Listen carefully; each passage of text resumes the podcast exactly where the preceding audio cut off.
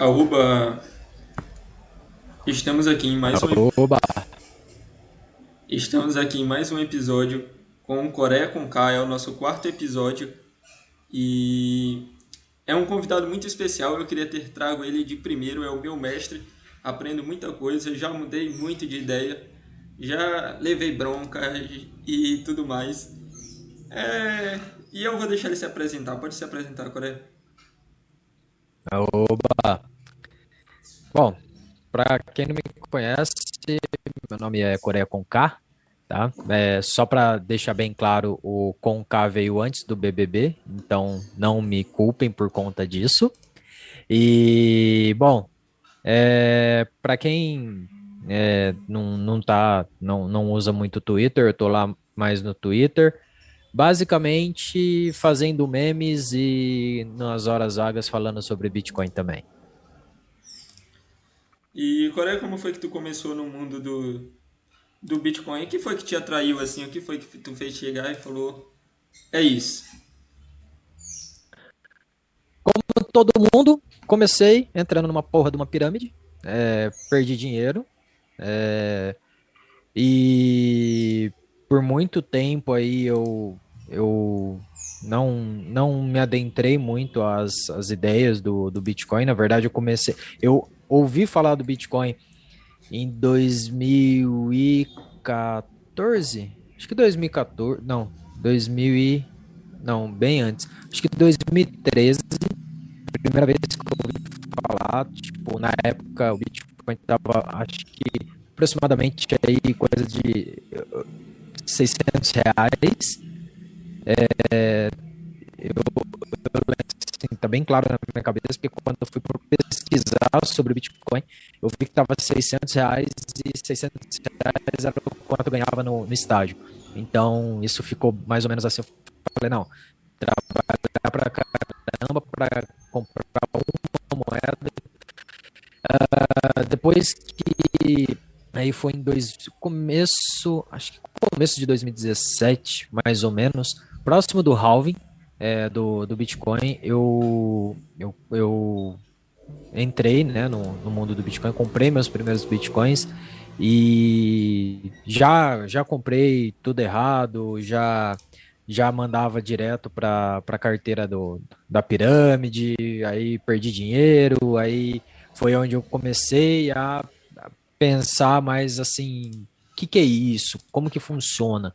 E e depois de eu, de eu perder um, uma boa quantia de dinheiro aí, eu comecei a, a, a, estudar, a ver como que funciona, qual era o funcionamento, como que era o processo para realmente é, estar, né, é, como que ele funcionava, por que que era importante.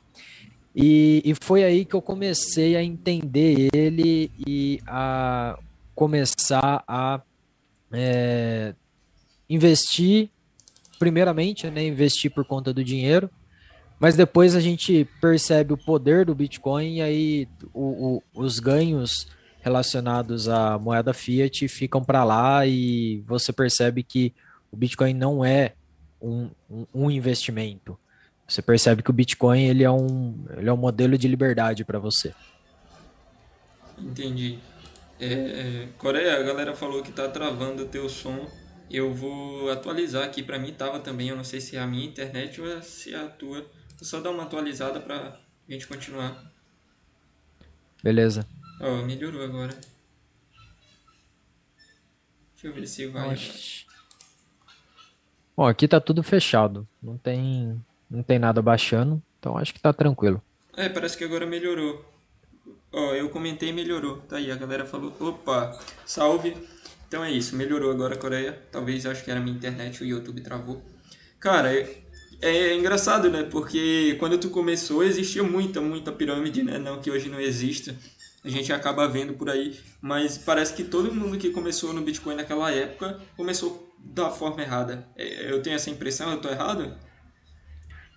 Não, teve bastante gente que entrou já com conhecimento já, tipo, sabendo como que faz, já tendo sua carteira. É, só que eu não sabia, eu não entendia, não conhecia o Bitcoin. Eu só eu conheci através de um cara, através de um colega, que ele me mostrou sobre o Bitcoin, falou sobre, comentou algumas coisas por cima. E na época eu já já tinha uma um, né, já já lia alguns dos artigos, alguns dos livros de, do, do pessoal da escola austríaca e eu não sabia que tinha essa possibilidade, até porque naquela época eu era um gold bug, eu achava que o único jeito que a gente tinha de começar, de refazer, na verdade, a, a economia mundial seria através do ouro. E quando foi me apresentado o Bitcoin é, como pirâmide e tudo mais, aí eu, como eu não sabia, eu achava que tudo bem, o pessoal fazia trade, etc e tal. Na época tinha, sei lá, umas 150 moedas diferentes, então, tipo, falava, ah, os caras manjam dos Paranauê aí, então eles conseguem fazer dinheiro. E, e, e, foi o que me atraiu no começo, porque eu estava encontrando é, outros meios de, de investir, até porque, bom, no, no, mercado, no mercado financeiro normal, eu comecei com 19 anos, eu, é, eu comecei a investir em, em ações com 19 anos, então eu sempre estava atrás de algum jeito de, de rentabilizar o meu patrimônio, porque eu já entendia desde aquela época, mesmo naquela época, nos, com os meus 19 anos, eu ainda era, é, vamos dizer assim, é, gostava das ideias de Bakunin, né? Então eu, eu era do, entre aspas, é, anarquismo de esquerda. Então, mas mesmo assim eu sempre pensava que tinha a gente tinha que fazer alguma coisa. Eu sempre pensei, eu sempre analisei as coisas como eu não posso esperar que as outras pessoas possam, façam isso por mim, eu tenho que fazer por mim mesmo. Então, eu sempre fui, vamos dizer assim, fuçado nessas coisas de, de investimento. E o que me atraiu naquela época foi o próprio Bitcoin por conta do, desses investimentos altos aí de, sei lá, na época era 30%, 35% por mês. E foi pirâmide? o que. Na pirâmide. Na pirâmide, na pirâmide. É, e aí foi aonde eu comecei a, a, Foi aonde me atraiu. Tanto que naquela época. Hoje em dia você não ouve tanto isso. Mas naquela época você tinha o, uma, uma ideia que a gente falava assim: é, entre pelo dinheiro, fique pela ideia. Então você entrava por conta do dinheiro, e aí você lia, você estudava, você fazia as coisas, e aí você percebia que realmente o, o ganho financeiro ele é ele é secundário, terciário, qualquer coisa. O, a, a coisa principal dele, a, a, a, o objetivo principal começa a ser a liberdade conforme você vai estudando. E, e já, então tu já encontrava pessoas naquela época falando sobre o Bitcoin atrelado com a liberdade? Não. Ah. Eu só encontrava piramideiro. Ah. Eu encontrava piramideiro, galera que queria que você investisse, entrasse na, no marketing multinível dela. E aí com o Bitcoin ficou tudo mais fácil, né? Porque antigamente tinha a Telex Free, aí a Telex Free caiu, aí veio o Bitcoin, o Bitcoin ficou muito mais assim, teve muita coisa nesse sentido. E, e aí foi aonde é, eu comecei a ter contato com pessoas que usavam Bitcoin. E dentre ah, essas pessoas. Moeda corrente. É, como. Não, não como moeda corrente, mas como. É, vamos dizer assim, como. É, meios para você entrar numa pirâmide, por exemplo. Ah, tá. E desse pessoal, é, eu não tenho contato com ninguém hoje, né? Porque a galera é, saía de uma pirâmide, entrava em outra, saía de uma, entrava em outra e sempre era assim.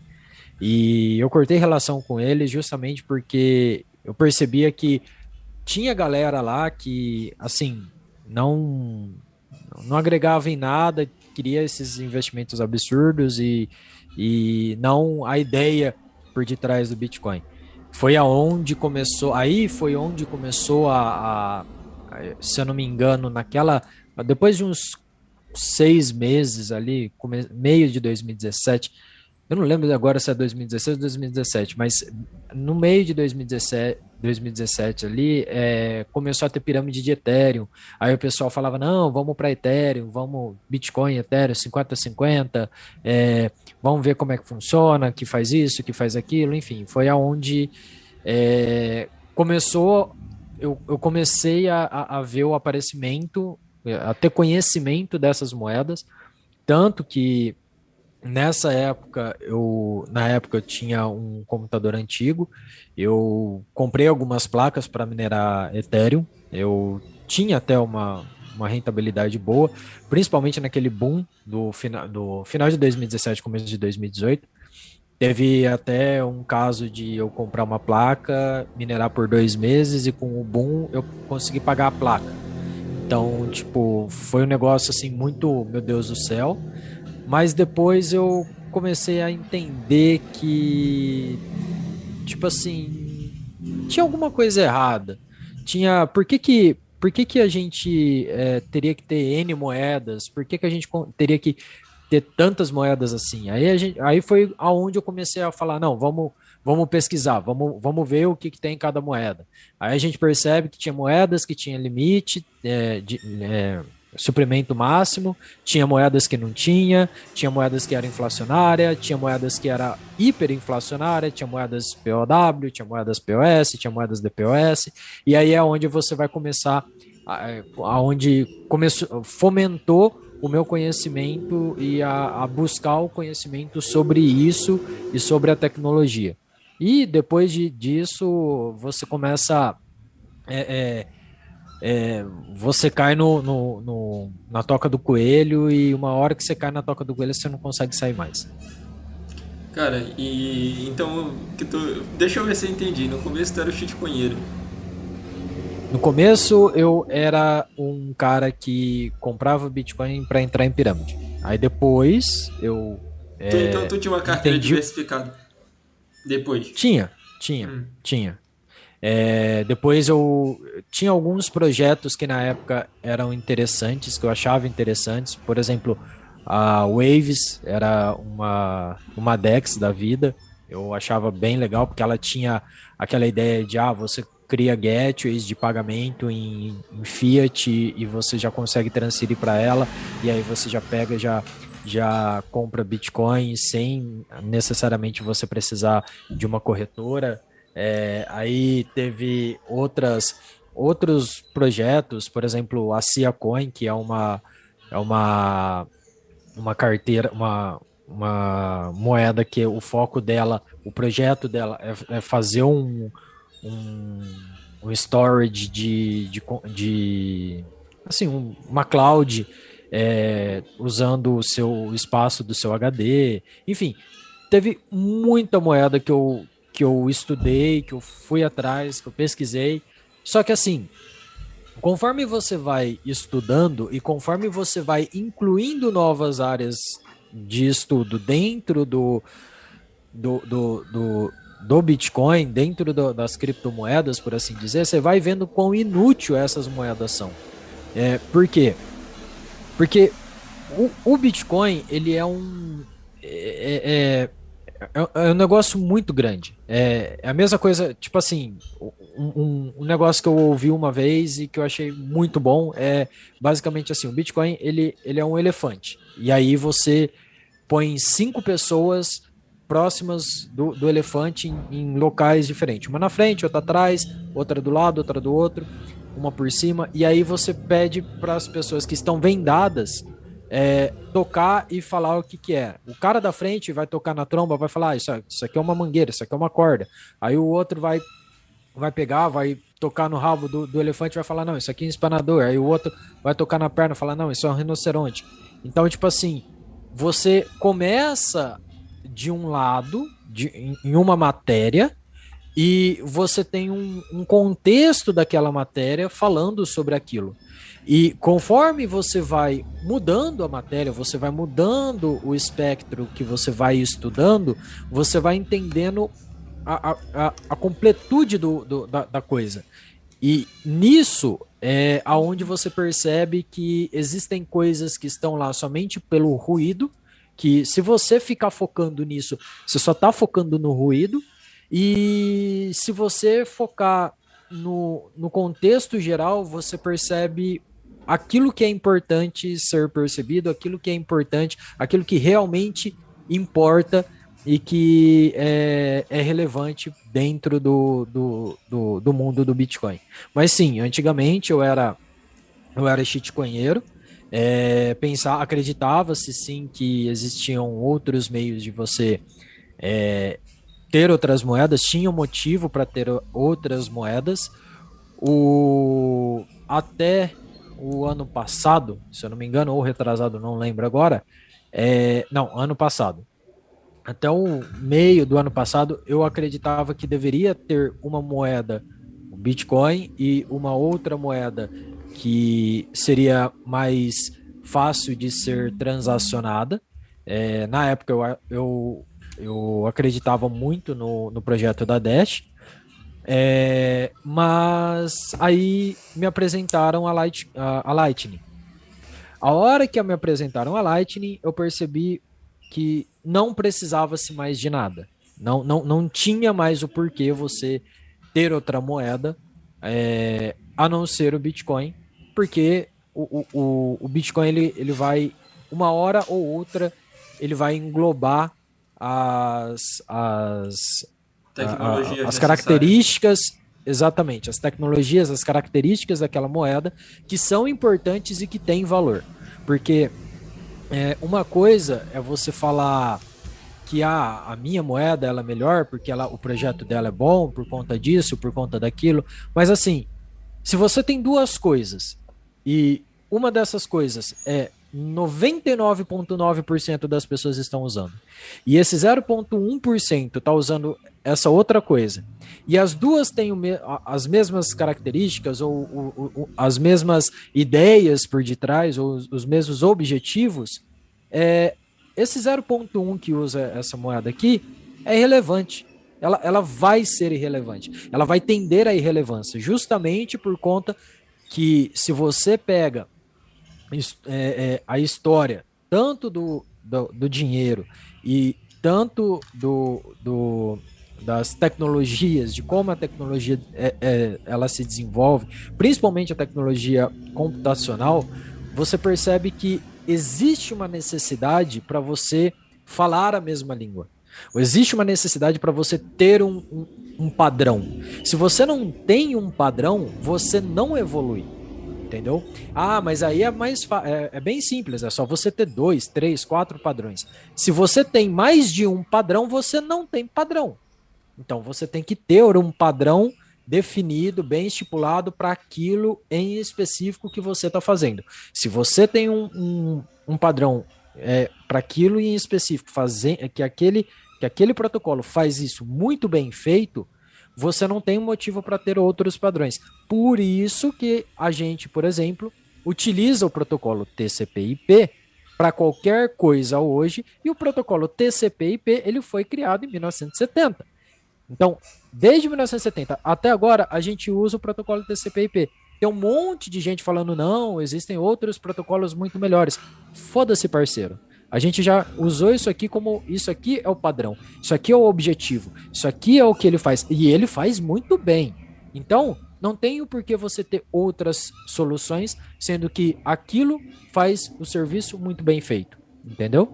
Sim. É, Coreia, como se deu assim essa relação tua da parte econômica? Eu até acho que no começo tu sempre lembrava isso, né? Quando a gente estava conversando, tu falava, cara, eu acho que a nossa história realmente é, parecida e é por isso que eu tô te avisando. Porque quando eu comecei também, né, eu, poxa, diversificação, né?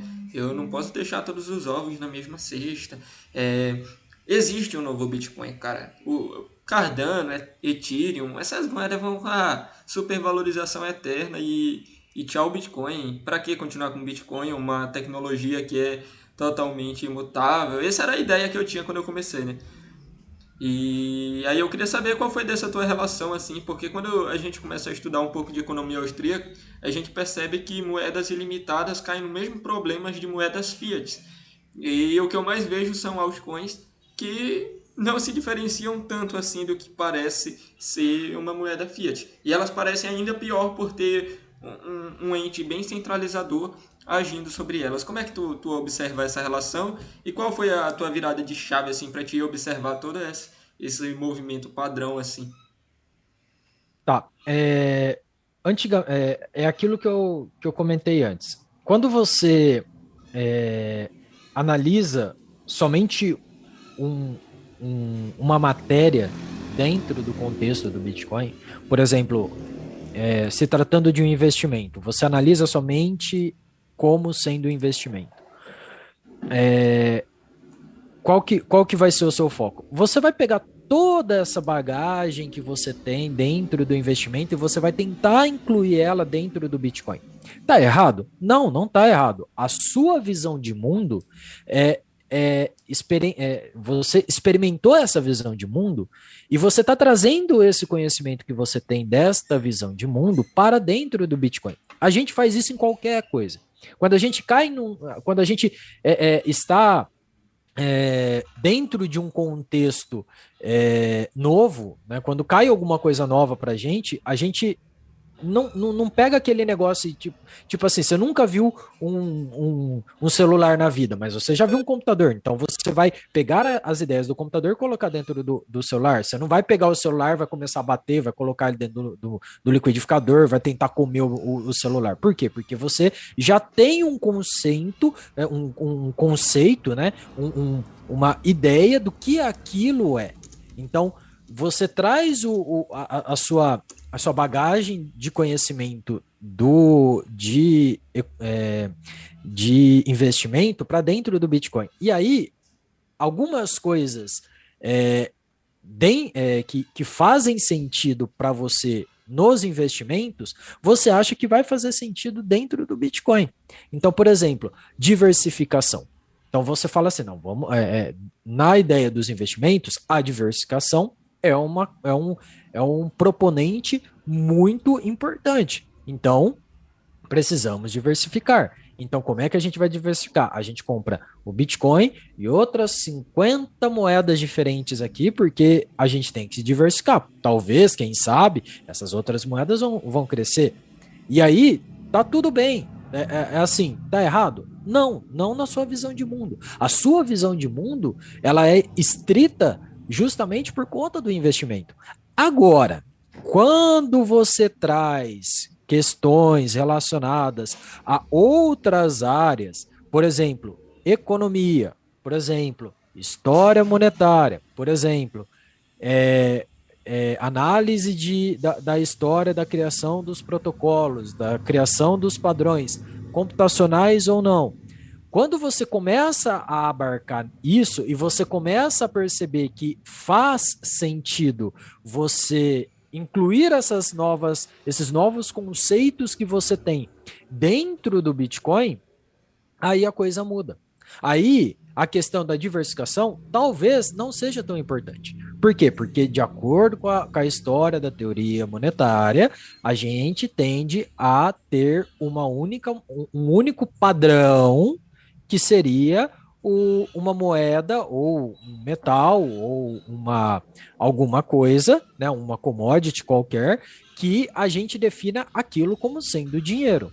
Ah, mas veja bem, durante muito tempo a gente teve o padrão bimetálico, a prata, o ouro. Sim, mas depois de muito tempo, a gente, é, a, na verdade, a gente não tinha só um padrão bimetálico, a gente tinha um padrão de muitas outra, o, outras moedas. Né? Se você pegar, por uhum. exemplo, a Grécia, antigamente, ela tinha o padrão, ela ouro, tinha as moedas. É, ouro, prata e cobre, no caso. Ah, Aí o, o cobre é, é, começou a ser usado por, por, para é, principalmente para armamento, para armadura, e aí ele parou de ser usado como moeda, e aí só virou a prata e o ouro, e durante muito tempo foi-se a, a, a, prata e o ouro, eles foram sendo utilizados é, como padrão monetário, justamente por quê? Porque é, durante, é, era muito difícil você tirar aquela, a, aquela ideia do ah, tem tanto de prata para tanto de ouro, né? A, a, a proporção, né? Ela, ela demorava-se muito tempo para ela, ela ser retirada, mas depois da, da primeira revolução é, primeira revolução industrial começou-se a, a, essa proporção começou a aumentar.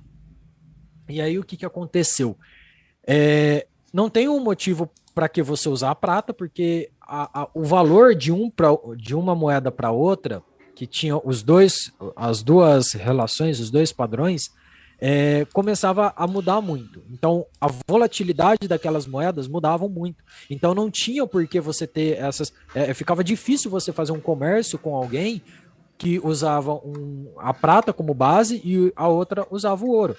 Então, todo mundo chegou e falou assim: não, ó, vamos fazer o seguinte: a gente vai ter todas as nossas moedas, a gente tem as moedas, tudo certinho, bonitinho, mas o padrão vai ser ouro. Por quê? Porque aí eu sei que, por exemplo, ah, a sua moeda, você está falando que é, essa é, é 100 é, unidades da sua moeda vão me dar 35 unidades de ouro, 35 gramas de ouro. Ah, tá bom. Então, 35 gramas de ouro nessa outra moeda aqui é, por exemplo, 320 unidades dessa moeda. Então, eu sei que eu faço um depara, né, uma regra de três, né, matemática, e aí eu sei basicamente, ah, isso aqui está custando tanto, aqui eu vou, eu vou pedir tanto, então tá tudo certo.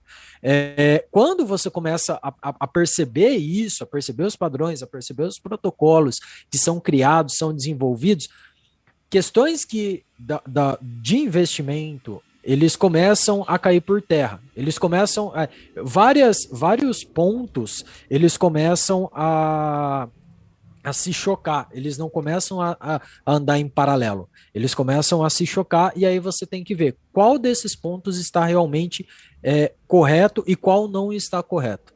Então você começa a ver, é, a, a, a, ter problemas nesse de, de, de, de, de linhas de pensamento, por conta que essa aqui está falando isso, essa aqui está falando outra coisa. Aí você começa a estudar para ver qual, o, o, o, que caralhos aconteceu aqui? Porque antigamente não era assim. Antigamente é, é, tava tudo certo. Agora a gente tem, tem coisas que, que, que são incongruentes. Então, como é que a gente vai fazer para resolver essa incongruência? Ah, não. Alguma tem que estar tá certa. Ou uma tá certa, ou a outra tá errada, ou as duas estão erradas e eu, e eu tô fazendo merda aqui. E aí você vai estudando sobre isso e vai compreendendo e vai resolvendo esses, esses problemas, essas incongruências, e vai criando, vai entendendo melhor como é que funciona esse, esse mundo, o, o mundo do, do, do, Bitcoin, por exemplo. Tu, eu acho que tu já chegou a fazer trade também, não já? Já, eu, eu fiz é, alguns trades, ganhei algumas vezes, perdi algumas vezes, é, fiz trade alavancado, perdi posição alavancada, fui executado. Então, Jogou contra o Bitcoin, são... foi? Jog... Não, ó, o foda é que eu joguei a favor. Eu é. joguei a favor do, da alta, deu um, deu um pico, tipo essa queda que teve nesses últimos dias aí, e perdi dinheiro, cara. Eu, eu, eu, eu uma coisa que eu falo para todo mundo é assim, ó qualquer Zé Ruela que chega para você e fala assim: Olha, eu invisto, eu faço isso, porra, tirei 200, 500% no mês hoje com essa moedinha aqui. Aí você chega pro cara e fala assim: Ah, filhão, mas conta as outras moedas que você perdeu dinheiro.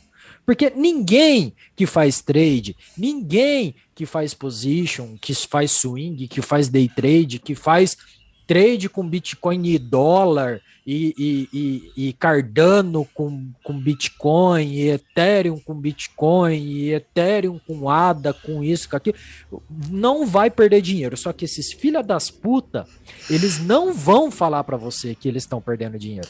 Eles não vão falar. Por isso que eu falo para você, se vocês vão atrás de um cara que ele, ele só é, mostra para você os acertos dele, a dica que eu dou para você é fique longe desse merda. Porque se esse cara tá falando para você só as coisas boas, ele tá escondendo muita, tem muito esqueleto dentro desse armário. E ninguém, e ele não vai mostrar para você. E o dia que você descobrir, vai ser um dia que vai ser muito tarde para você e você vai perder dinheiro. Entendeu? Eu já perdi, eu falo, eu não tenho, eu não tenho vergonha nenhuma de falar, tá? E, e, normalmente as pessoas falam assim, ah, mas por que, que você perdeu? E a minha resposta é bem simples, porque eu era burro. Porque eu era um ignorante nessa área e achava que, como todas as coisas na vida, que eu era melhor do que a, a, o conjunto de, de mentes e, e, e, e, pessoas que formavam aquele, aquele mercado. E aí é onde você perde dinheiro, é onde você acha que você, Deus Todo-Poderoso das ideias, da, da porra toda, sabe melhor do que o mercado. E aí você perde dinheiro, Entendeu? Eu perdi, eu falo para as pessoas, não façam isso. Por quê? Porque você. É, é, é, é possível que alguém vai conseguir ganhar dinheiro é, com trade? É possível, é totalmente possível. Só que qual que é a proporção de pessoas que vão perder e de pessoas que vão ganhar? Na minha atual circunstância, que é o que eu percebo, mais de 95% das pessoas perdem dinheiro. Então, se você tem. Se, é aquele negócio, você vai pular de paraquedas sabendo que o paraquedas tem 95% de chance de, de não abrir? Você não vai. Então para de fazer merda. Entendeu? Não faça, não pule. Fique não pule quieto. de paraquedas. Fique quieto entendeu? No chão. Quer pular? Pula de uma altura de um metro, porque pelo menos você sabe que você vai cair. Então, são coisas que, é, é, é, é, assim, as pessoas elas tendem a achar que elas são melhores do que o mercado. E, e não é, cara, e não é. Ah, mas, por exemplo, é, é, o pessoal chega assim e fala: Porra, mas eu acabei de chegar. Não, porque tá 250 mil. Eu não vou conseguir é, investir no negócio que tá, porra, 250 mil. Eu não vou conseguir aumentar meu patrimônio em 500 mil por cento até minha aposentadoria. Como não? Faz a porra do DCA, velho. Faz o preço médio compra. Ó, a melhor coisa que, que você faz, a melhor coisa. O maior problema das pessoas, e o meu maior problema, e de qualquer outra pessoa que não seja uma, uma pessoa psicopata, o maior problema da pessoa é a emoção. A gente tende a acreditar numa, numa coisa que é a seguinte: uma coisa sem emoção, uma coisa que não te dá emoção, é, tende a ter um retorno ruim. Uma coisa que te dá emoção pra caralho tem de ter uma. vai te dar um retorno positivo. Por isso que você vê muito, muita gente, quando tem entra em guerra, os caras querendo ir pra guerra. Por quê? Porque quer emoção. Quer, acha que vai ser o Rambo. Entendeu? acha que vai ser o Rambo. E, e, e, e, esse é o maior problema das pessoas. Então, como que você resolve isso? É simples. Você tem que evitar que você mesmo se sabote. Melhor coisa que você faz: pega o Bitcoin, coloca numa carteira, compra ele, de preferência com, com um P2P, ou se você não quiser com P2P, se você quiser comprar na corretora sem problema nenhum também, cada um com, com o seu jeito, com a sua linha de pensamento. Compra na corretora, compra de um P2P, manda para sua carteira e esquece dessa carteira. Não me faz nada, deixa lá quietinho, bonitinho. Se, se tá lá e você deixou quietinho, você não vai ter a possibilidade, não vai, não vai ter a tentação de você abrir o home broker que você tem da, corretora e ver que subiu 80%, você não vai querer vender para você achar que você, ah, não, vai cair, aí eu vou comprar. Aí sobe mais 30% e você não perder, é, você não deixou de ganhar esses 30%. Você perdeu esses 30% porque você não estava alocado no Bitcoin, entendeu? Então, a melhor coisa que as pessoas podem fazer é ficar quietinha, ficar calma, ficar tranquila, fazer o preço médio, compra o Bitcoin, coloca na carteira, deixa lá bonitinho, deixa descansando. Daqui 10, 20, 30 anos, quando você precisar, você vai lá e você usa, entendeu? Tem, tem gente que, que pega a parada, não sei se tu já chegou a ver, Coreia, já deve ter visto com certeza o caso do. Esse dia eu estava vendo, eu parei no YouTube, aí eu encontrei um vídeo lá, era em quesito de investimento. Apesar de ser voltado para a bolsa, eu tomei como uma ótima análise para minha vida e, e assim por diante. E aí o cara falava o seguinte: eu não sei se tu concorda, mas a primeiro momento eu concordei que foi o seguinte. É, cara, você ficar o tempo todo acomodado, sem ceder nem um pouco aos riscos, claro, não é para você pular de paraquedas, ou pular de avião sem paraquedas, mas para você sempre é, tender a melhorar, a se arriscar um pouco, acreditar no, no, seu projeto e colocar a cara mesmo, tentar fazer todo dia um pouco. E, poxa, eu achei isso da hora. Só que aí o que eu vejo que as pessoas querem fazer é, é literalmente, a, quando tendem a se arriscar, é pular do avião sem paraquedas e não quer nem saber se lá embaixo vai ter um, uma cama elástica ou se ele vai cair de cara no asfalto. Para ele não, não existe esse, esse risco. Para ele parece que é sempre vantagem. E aí eu lembro que eu questionei um, um cara que ele estava fazendo trade, trade e ele ficava brincando de ações binárias, né? Aquela parada de sobe, desce gráfico, ele tem que acertar para onde está indo. Era isso. E aí eu falei, cara, eu, eu, eu acho que eu cheguei a postar um, eu postei um meme falando que 95, 99%, 95% das pessoas quebravam a cara com trade. Aí ele ficou pistolaço, mandou mensagem me chamando de idiota, e eu nem cheguei a falar com ele, sabe? Aí dizendo, ah, você é um idiota, você fala isso porque você não estudou, você não sabe de nada. Aí eu comecei a argumentar, né, falando, cara, não é bem assim, cara, a maioria das pessoas que fazem isso realmente quebram a cara e tal, tem que ter cuidado, se você vai se você estudou, tá ganhando dinheiro, pô, continua, mano, sucesso para você. Aí ele falou, é, tu é muito arrogante, tu não entende de nada, tu tem que estudar muito ainda. Eu falei, pode crer, mano. Aí ele falou, é isso mesmo deixa que eu continuo ganhando meu dinheiro aqui. Aí, engraçado, não tem um mês ele já parou de, de ser trade. Agora ele tá brincando de jogar jogo play to earn. Parou de ser trade. Não sei o que aconteceu, ele ganhava tanto dinheiro. É incrível, cara. Os caras só mostram quando estão ganhando, só mostra o lucro deles e parece que é sempre uma maravilha. E a galera se atrai por isso. É, é justamente por isso que eu falo. É, é, existem, existem pessoas que realmente, traders que são realmente muito bons naquilo que eles fazem, que são a galera que estudou, o cara que tem uma, um, uma inteligência emocional absurdamente boa, Absurdo. que tem um setup que tem um setup fudido de bom, de, que testou anos de prática, já perdeu muito dinheiro com isso, mas já tem um setup definido, já tem tudo definido, tem tudo bonitinho e ganha muito dinheiro com isso. É, a gente, dentro do, do mundo do, do Bitcoin, eu falo que tem o, o, o Alan Reicher, que ele, ele faz trade. Então, tipo assim, o cara é insano, eles, ele mostra os gráficos dele, para mim parece, tipo, que usou ele, parece que você pegou Sim. aquele jogo de caça-palito, tá ligado? Você pegou os palitos, jogou lá e tá tudo. Porque não faz sentido nenhum para mim aqui, aqui, aquelas linhas, tudo lá. Mas, cara, para ele faz, é um. E assim, ele ganha muito dinheiro com isso. Cara, joia. Eu acho que tem muita gente que realmente ganha dinheiro. Só que essa galera, você não vai ver o Alan, por exemplo, postando toda hora, todo minuto, todo segundo o ganho dele. Por quê? Porque ele já ganha dinheiro com isso. Ele ganha, o, o, objetivo dele é ajudar as outras pessoas a ganhar do mesmo jeito que ele ganha. Não é eu vou te mostrar um setup lindo, maravilhoso, que você vai pagar R$ 199,90 por três meses, que aí eu vou te mostrar como é que. Não, não é isso. Ah, mas o cara vem. Então quer dizer que você está falando que o cara que vem de curso, ele não está ele não tá ganhando dinheiro. Não, não é isso. O cara que tá vendendo o curso para você, você tem que ver. É a mesma coisa que. A, o que difere um, um marketing multinível do, do, de, um, de uma pirâmide? É você ver o quanto que o cara ganha de cada coisa. Se o cara ganha dinheiro com, com venda de curso, então ele não é trader, caralho. Se o cara for bom, se o cara for bom naquilo que ele faz. Se o cara é trader, o cara vai fazer um, um, curso simples, prático, compacto, definido, mostrando a estratégia dele, Vai definir lá, vai colocar o valor e tipo assim, você não vai ver o cara fazendo propaganda daquilo. Por quê? Porque aquilo lá para ele, tipo, é, é, o dinheiro que ele vai comprar o tênis Nike, Nike Air dele lá, bonitinho, que ele vai, que é um a, a mais que ele vai ganhar. Ele não vai ganhar dinheiro com isso, entendeu? Então as pessoas elas têm que entender isso, elas têm que compreender isso, elas têm que é, ter mais senso crítico nas coisas. E, e, e, e, isso é uma coisa que eu falo para as pessoas no sentido de, de no, no, no, na máxima, né?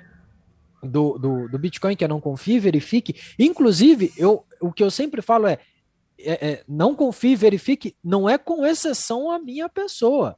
Vocês têm que pegar tudo que eu estou falando aqui e confirmar para ver se eu não estou falando merda. Se eu estiver falando merda, você pega o que eu falei, mostra aonde está o meu erro, que eu vou ter 100% de certeza que eu vou chegar para você e vou falar, cara, realmente eu falei besteira aqui, desculpa, ou ah, não foi isso que eu quis dizer, o que eu quis dizer foi isso, mas beleza, muito obrigado por me mostrar que você entendeu isso, então muito, muito provavelmente as outras pessoas também entenderam, então eu vou ter que mudar o, aquilo que eu tô falando, mas você tem que ter esse senso crítico de não, não aceitar o que a pessoa está falando somente porque a pessoa já tem 3, 4, 5, 10, 15, 20, 50 anos falando daquilo. Ah, é, é, um exemplo patético disso é, é você pega os Faria Limer, cara. Você pega a porra dos Faria Limer. Os caras lá já tem 60 anos lá que tá investindo naquele negócio. Então, o Baster, o Baster é quase uma múmia que tá investindo. O cara investe desde que quando, sei lá quando, certo? Ele tem não sei quantos por cento lá do Banco do Brasil, entendeu? E, e, o, e o cara, assim, falou merda do, do Bitcoin. Por quê? Porque não é a área de expertise dele. E ele foi falar uma coisa que ele não sabe. Pô, quer dizer que o, o cara é uma fraude? Não. Só significa que ele falou alguma coisa que você não deve tomar como realmente, como realidade aquilo. Entendeu? E, e, e, e, como você falou, de ah, o cara veio xingando você, fazendo isso, fazendo aquilo. É, isso é uma coisa que eu aprendi no Twitter, cara. Que é basicamente assim: você escolhe as tretas que você quer entrar. Entendeu? você escolhe a treta. Cara, foi muito bom. Porque eu sabia que mas, estava errado. Mas então, é, é, chega. É, é, que você, é o que eu falo, é que você é novo ainda. Chega uma hora, da, chega uma idade na sua vida que você chega e fala assim: compensa eu perder meu tempo de vida que eu tenho aqui para ficar tretando com um cara, que o cara tá, tá na cara, tá estampado na cara dele, o, o símbolo de trouxa. Compensa você ir lá e brigar com ele? Não. O que, que você faz? Silencia. Você só silencia, resolve o problema, você fica na paz de espírito, entendeu? Você, você fica tranquilo, porque às vezes, cara, não compensa você brigar. Às vezes não compensa você discutir. Por quê? Porque a, a, pessoa. É, existem dois tipos de pessoa é, é, que, eu, que, eu, que eu defino quando a pessoa fala alguma merda. Quando o cara não sabe o que ele está falando, ou seja, é um ignorante naquela área, ninguém nasce sabendo, e tudo bem isso, que eu acho que a, que a gente tem que ter é, é assim, não é obrigação de ninguém, mas eu pego como para mim como sendo uma obrigação, é ajudar a pessoa a entender aquilo que ela não sabe, certo? Então eu dedico meu tempo para essas pessoas e para a pessoa que quer aprender realmente. E você tem uns burros, que é o que? É o ignorante que ele sabe que ele é ignorante, ele quer continuar ignorante porque ele acha que a ignorância dele o protege do, da, da realidade.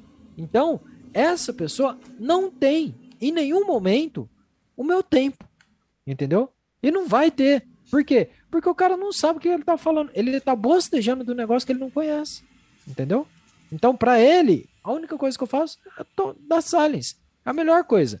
Porque o tempo que eu tô dedicando para ele, eu podia estar tá dedicando com para qualquer coisa. Eu posso estar tá dedicando para o meu lazer, eu posso estar tá dedicando para ajudar uma outra pessoa certo? E eu tô quebrando a cabeça, eu tô perdendo meu tempo para ficar falando com ele. Então, para mim, eu, o, isso foi uma coisa assim que o, o, o, Twitter ele me mostrou. Tem gente que não vale a pena, entendeu? Então você simplesmente deixa para lá. lá. Lá no Twitter, até, até que eu tô aprendendo agora a, a dar silence e, e, bloquear mesmo algumas pessoas, porque, cara, tem uns caras que parece que, sei lá, eu já fui um pouco assim, eu não vou mentir, já fui um pouco, cara, já fui. Às vezes eu sou um pouco chato. Mas, pô, tem uns caras que exagera, cara. Não pode falar nada. Se errar uma vírgula, os caras estão lá. Nossa, você errou uma vírgula, não pode. Absurdo. Você faz vídeo no conteúdo, você tem que ter tal postura. Aí, pô, vai ver o cara nunca fez nada. Isso é. Eu olho assim, eu, poxa, cara, tu nunca nem tentou fazer. Só que eu não chego a falar isso, né? E. Então, é, teve casos de gente que não conseguiam discutir comigo por conta do maximalismo, porque eram pessoas que você sabia, que você via que o cara era ignorante naquilo que ele estava falando, é, que começavam a discutir sobre o fato de eu ter errado uh, alguma palavra. Então começava a, a, a, pegar no ponto de tipo assim, começar a ser chato na, na gramática, entendeu? E tipo assim, é, é, eu, eu, eu sempre rachei o bico para isso, porque assim, o cara tá numa fissura, numa necessidade de discutir que ele tá tentando pegar qualquer coisa que eu fale e, e, e, tentando discutir com relação a isso. Não vai rolar. Não vai comigo, como A, não, não vai rolar, não. Pode deixar. o, o, Ontem, antes de ontem, eu acho, eu peguei um cara pra. Eu, na verdade, eu falei lá que eu dava vontade de eu sair do Twitter, mas eu, eu vou falar a verdade aqui. A verdade é que naquela hora eu só queria. Eu queria testar aquele cara, sabe? Eu queria ver o quanto. O quanto as pessoas, mesmo depois de serem provadas erradas, elas querem continuar no erro, sabe? Eu só queria, eu só queria ver isso. É, esse, era, esse foi meu único intuito. E mesmo depois de eu provar para ele que por A mais B e o cara continuou. Aí chegou num ponto que ele não tinha mais o que falar, ele começou a dizer: Mas tu tá usando argumento de liberal. Aí eu, eu olhei assim, cara, eu rachei o bico mesmo. E eu continuei tratando ele com respeito, mas eu fiquei rindo pra caramba aqui em casa porque o cara já não tinha mais o que falar. E a única coisa que restava para ele era dizer: Não, pô, eu realmente falei besteira aqui e tal, eu vou rever. Ou então, cara, tá bom, valeu. Mas não, ele preferiu dizer: Não, esse argumento que você está usando é de liberal. Aí eu falei, fortes argumentos. e acabou então, o papo. Não, não tem o que falar. Não, não, não, não adianta, cara, não adianta. O, o, o Twitter, ele, ele é um, uma rede social que eu comecei a gostar muito por conta da velocidade do, do da, da notícia que vem para ele. Então, assim, tem coisa, tem muita coisa que acontece é, que lá vem primeiro do que em qualquer outra rede social, principalmente tipo a G1 da vida, às vezes demora 4, 5 horas para vir a notícia do G1 e eu já estou sabendo no Twitter. É, só que assim, é, são pessoas, tem muita gente legal lá, tem muita gente boa. Então, quando, quando as pessoas dizem assim, ah, o Twitter é, um, é uma rede social tóxica, hum, é, é, é, é, por padrão, é, por padrão é, porque assim, se o Instagram as pessoas mostram o lado bonito, florido, contente, alegre, né, do, do, do lado delas, ali no Twitter o, é o, o cara é depressivo, o cara psicopata, o cara é assassino, entendeu? E tá tudo bem, tá tudo bem, porque assim, são posturas diferentes para redes sociais diferentes. Tipo assim, você vai lá no Facebook, porra, o que, que tem de fake news aquela porra daquele Facebook? E não adianta, porque o, o, o padrão é aquilo, entendeu? Então você não consegue tirar o padrão de postura, ou vamos, vamos colocar bem, entre aspas, aí, é, a ética dentro daquela rede social, né? Você não vai conseguir mudar. Né? O, a, as pessoas têm as morais delas, mas a ética dentro de uma rede social é a que define é, o, o, o, comportamento de, da, das pessoas lá. Então, dentro do Twitter, você, você tem sim a toxicidade, a toxicidade é o padrão, mas você consegue encontrar pessoas, você consegue encontrar comunidades, você consegue encontrar é, é, assim gente que não, não, não é assim ou pessoas que elas não são assim com você. Então você consegue construir uma comunidade, consegue construir um, um, um, uma, uma coisa legal lá dentro do Twitter que, que assim é, é muito é, é, é, é muito melhor do que qualquer outra, outra rede social. Eu, eu não eu, eu tenho a minha página lá no Instagram, mas assim, só para postar quando sai vídeo novo, até ficou quase quatro meses lá sem, sem, sem atualizar, sem nada, porque eu fiquei quase quatro meses sem, sem fazer vídeo, vídeo. Pro, pro canal. Mas assim, eu não consigo é, é, usar o, o, Instagram por conta da falsidade das pessoas lá. É. Isso é uma coisa que eu não consigo. Eu não consigo. Mas, mas assim, é, eu falar que ah, todas as pessoas que usam o Instagram elas são falsas. Não, não. É, é que o padrão das pessoas é mostrar uma vida maravilhosa dentro do Instagram. E, e esse é o padrão delas. E eu não consigo, porque para mim, você olha aquele negócio e fala, porra, mano, é, você para de zoeira, caralho. Sua, sua, sua, sua vida tá fodida. Eu, eu tô ligado que tá. Entendeu? Não, não precisa ficar falando que tá sendo tudo flores. Mas tudo bem. Vai de cada um, vai, vai do, da, da, da, da paciência e da capacidade e de, e de valores de cada pessoa. Eu não posso chegar e falar assim que o Instagram é, é, um, é uma rede é uma rede tóxica, é uma rede que, que de, de mentira. Eu não posso falar isso. Ela, para mim, aí, o que eu posso falar aqui, é para mim, essa rede não é uma rede que, que me atrai por conta disso, por conta dessa, dessa ética trazida dentro dessa, dessa rede eu prefiro mais a ética do Twitter, porque eu consigo entender melhor a ética do Twitter do que a, a, a ética do Instagram. E tá tudo bem, cada um tem o seu. Agora, eu não consigo também a ética do Facebook, porque o Facebook também virou uma zona, entendeu? E eu não tenho paciência para aquilo. Mas sou eu. Eu não posso falar também que o Facebook é horrível, que nossa senhora, não.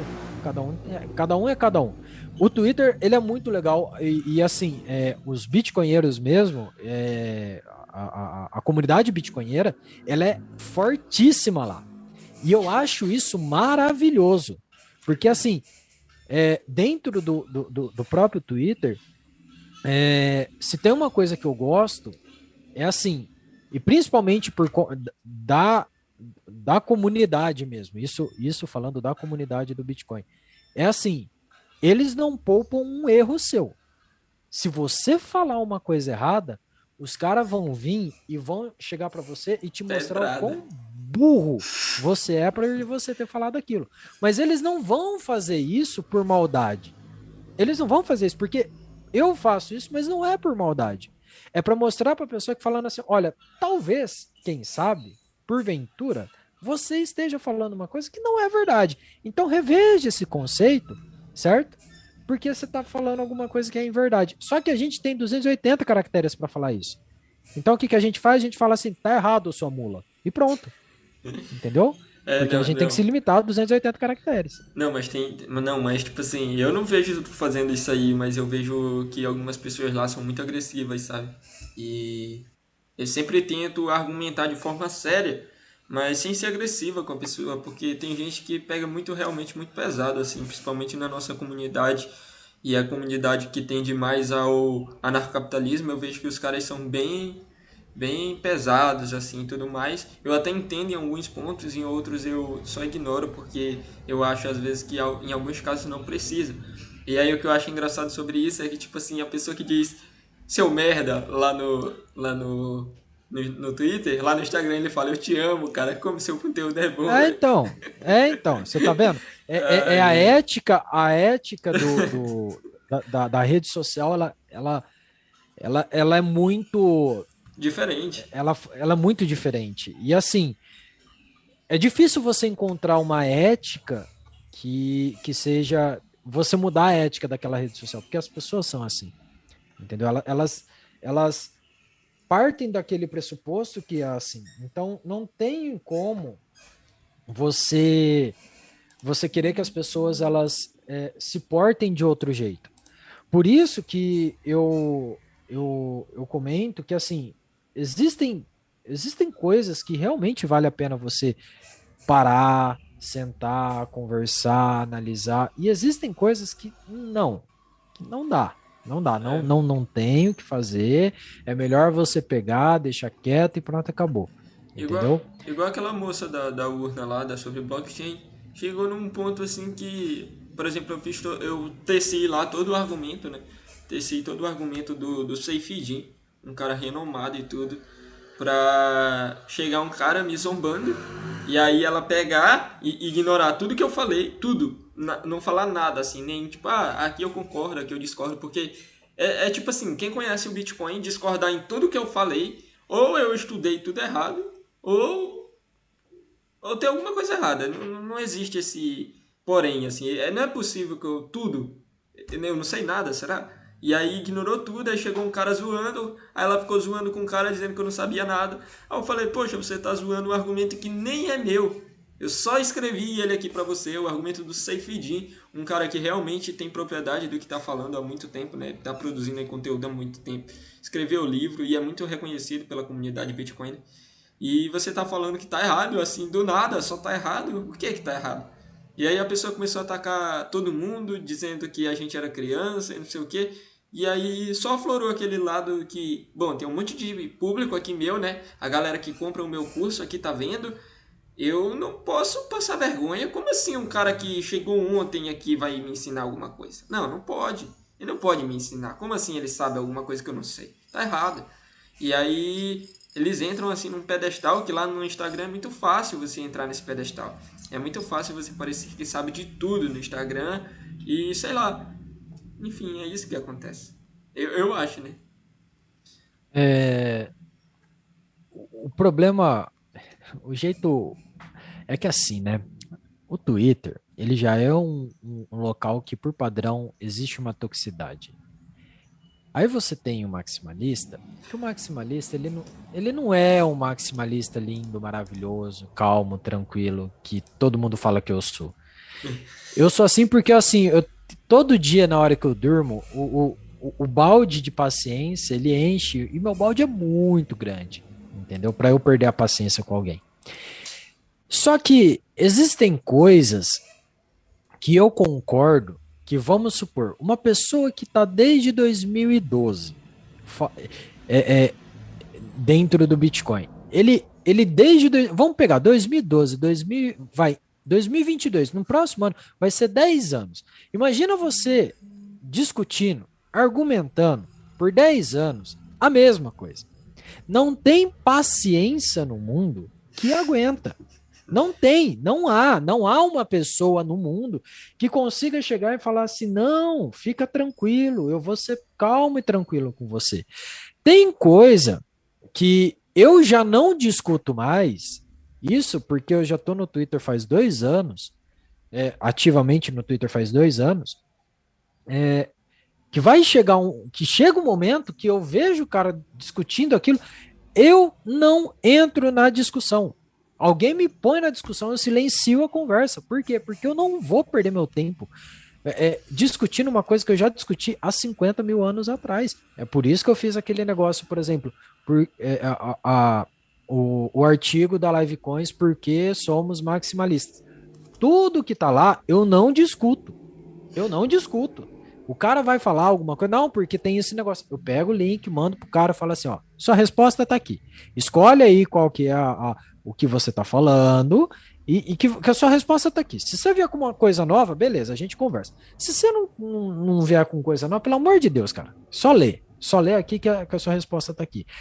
Mas o problema é o seguinte, voltando naquele, nessa situação e numa outra situação também que ocorreu, de uma pessoa específica que estava entrando no mundo do Bitcoin, e aí a gente falando, né, comentando sobre segurança e a pessoa chegou e falou assim que era melhor deixar o Bitcoin na corretora ao invés de deixar na, na, na carteira, porque na carteira existe uma possibilidade de ser hackeado, mas na corretora a, a possibilidade é menor, entendeu? E aí o que, que, que, que eu fiz?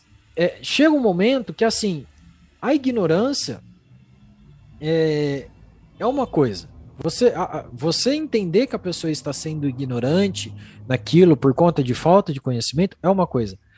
A pessoa tentar pegar essa ignorância e definir ela como sendo uma verdade é, faz dela uma burra. E, e, e nesse momento eu não tenho mais paciência e eu não discuto. E aí é quando acontece toda essa treta, acontece toda esse, é, é, é, essa, essa discussão de não, mas por que você está falando isso? Porque eu, eu tenho meu curso, eu tenho isso, eu tenho aquilo. Só que, cara, argumento de carteirada funciona no Instagram. Argumento de carteirada no Twitter é motivo para você ser xingado, para você receber um, um, um, um carinho, entendeu? Porque assim, não funciona lá. Não mas, funciona. Porque a toxicidade é muito. É, é, porque a toxicidade da própria, da própria é, é, rede social já é grande. E dentro do Bitcoin a gente tem essa toxicidade, mas não é uma toxicidade porque a gente é, é grosso, é insuportável. Não. É porque a gente. É, é, é, os bitcoinheiros, eles, eles se veem na necessidade de caso haja uma crítica ao Bitcoin, a gente precisa analisar essa crítica para ver o que a gente pode pegar ela de pode pegar essa crítica e trazer como melhoria para o Bitcoin. Então, quando você discute uma coisa que é uma, vamos dizer assim, uma falha, um problema do Bitcoin, a gente vai conversar numa boa. Agora, quando você discute uma falha ou um problema da comunidade, não vai rolar. Não vai rolar. Porque do mesmo jeito que a gente a gente é pé na porta e soco na cara quando um fala alguma coisa errada, a gente é pé na porta e soco na cara quando alguém entra numa discussão com uma outra pessoa e ataca essa outra pessoa por conta que ela é bitcoinheira, por conta que ela não, ela não tem a, entre aspas, mente aberta para ter as outras moedas. E aí que... é onde começa a ter os problemas. Foi isso que aconteceu com o cara lá que eu fiz o teste, né, pra, pra testar. E quando eu fui ver, o cara tava com 27 RT quart lá. Aquele RT com resposta lá. A galera xingando o cara, zoando. E de tudo enquanto, né? Porque era isso que ele tava fazendo e a galera começou a retribuir o que ele tava fazendo. E é exatamente isso que acontece. Ainda mais quando a pessoa tenta chegar a. Ah, porque eu fiz economia. Mano, e daí se tu fez economia? Cadê teu argumento, cara? E aproveitar aqui para mandar um salve pro, pro Ojeda que tá aí no chat. E salve Ojeda que tá sempre aqui com a gente. E pode falar aí, Coreia. Deixa eu ver aqui que ele colocou, né? O problema são os que ficam anos no meio do caminho porque é mais confortável, não só com Bitcoin, com anarcocapitalismo também, aí ficam defendendo corretoras, regulação, propagação, despreparo. É exatamente isso que o Ojeda falou. É, a gente. É, o, o, o, o, Bitcoin, ele não é como se fosse uh, uma uma área do conhecimento aonde você tem, é, vamos dizer assim, você tem questões bem definidas e que não vão ser discutidas. Não tem isso no Bitcoin. O Bitcoin é um negócio que a cada momento está sendo criado conteúdo valioso sobre isso. Se tratando de qualquer coisa, você tem é, é artigos elencando o, como o Bitcoin ele afeta positivamente a psicologia das pessoas, como afeta a, a, o comportamento das pessoas, como isso traz benefício para a sociedade como pessoa. Você vê pessoas falando sobre o Bitcoin como se, como se ele resolvesse, né, como se o Bitcoin fosse a, a resolução para todos os problemas do mundo. A gente sabe que o Bitcoin não, é, não resolve todos os problemas do mundo. Ele só vai resolver 99,9% dos problemas. Mas é, é, tudo isso sai artigo novo a cada dia, a cada hora, a cada minuto, a cada segundo. Você é, você não consegue, você não vai conseguir, ninguém vai conseguir ler todo o conteúdo sobre Bitcoin que sai novo hoje é, é, é, um, é um caminho que é, é, chega, ser, chega a ser é, é, é, chega ao momento que ele que o caminho é triste para você. Porque você a cada um passo que você dá o caminho aumenta cinco. Então você não vai chegar no, no, no fim desse caminho. Você não vai chegar no, no, no fim de, dessa trajetória. Não tem fim não tem fim. Você não vai conseguir resolver. Só que enquanto você está progredindo, tudo bem. O problema é quando você para, quando você chega e fala assim: não, aqui já é uma quantidade boa para eu saber sobre Bitcoin. A, a, partir do momento que você faz isso, você estagna e, e, e você começa a ficar. É, aqui eu vou pegar uma, uma citação do Mário Sérgio Cortella, que você vai ficar velho. O problema não é você ser idoso, o problema não é você ter 70 anos, o problema é você ser velho. Você, você pode ser velho daqui com 13 anos, você pode ser velho. Com 90 anos, você pode ser só idoso, você não, você não é velho. Conforme você vai. O, o seu problema é estagnar, você não pode estagnar. Se você estagnar em qualquer coisa da sua vida, e mais ainda no Bitcoin, você não vai conseguir progredir, você não vai conseguir ter uma melhoria, uma, algo melhor para a sua vida, você não vai conseguir entender os conceitos que vão ser trazidos, que necessitam que você saiba daquilo que você não estudou por conta que você parou há 4, 5 anos atrás e agora essas novas coisas que saíram, você não vai conseguir entender, porque você vai ter que ler essas quatro, esses 4, 5 anos aí que você parou de estudar e você não vai, não vai para você conseguir entender. Perdeu Existe, bonde, ó, né? É, você perde o bonde. e outra coisa, é, ao você estudar o Bitcoin, você vai ter uma quantidade absurda de coisas que você vai, vai ler que não é relacionado ao Bitcoin. Não é Exato. é relacionado ao Bitcoin. O, o, a discussão que teve do. Agora eu não lembro quem que, quem que levou o 38. Ah, o 21 milhões. O. O, o João. João Grilo. João Grilo. Na, com a conversa que ele teve com o, o, o 38. Cara, ele me fez em dois minutos que, ele, que, que o 38 comentou lá, ele me fez ser obrigado a ler o livro Pomerologia.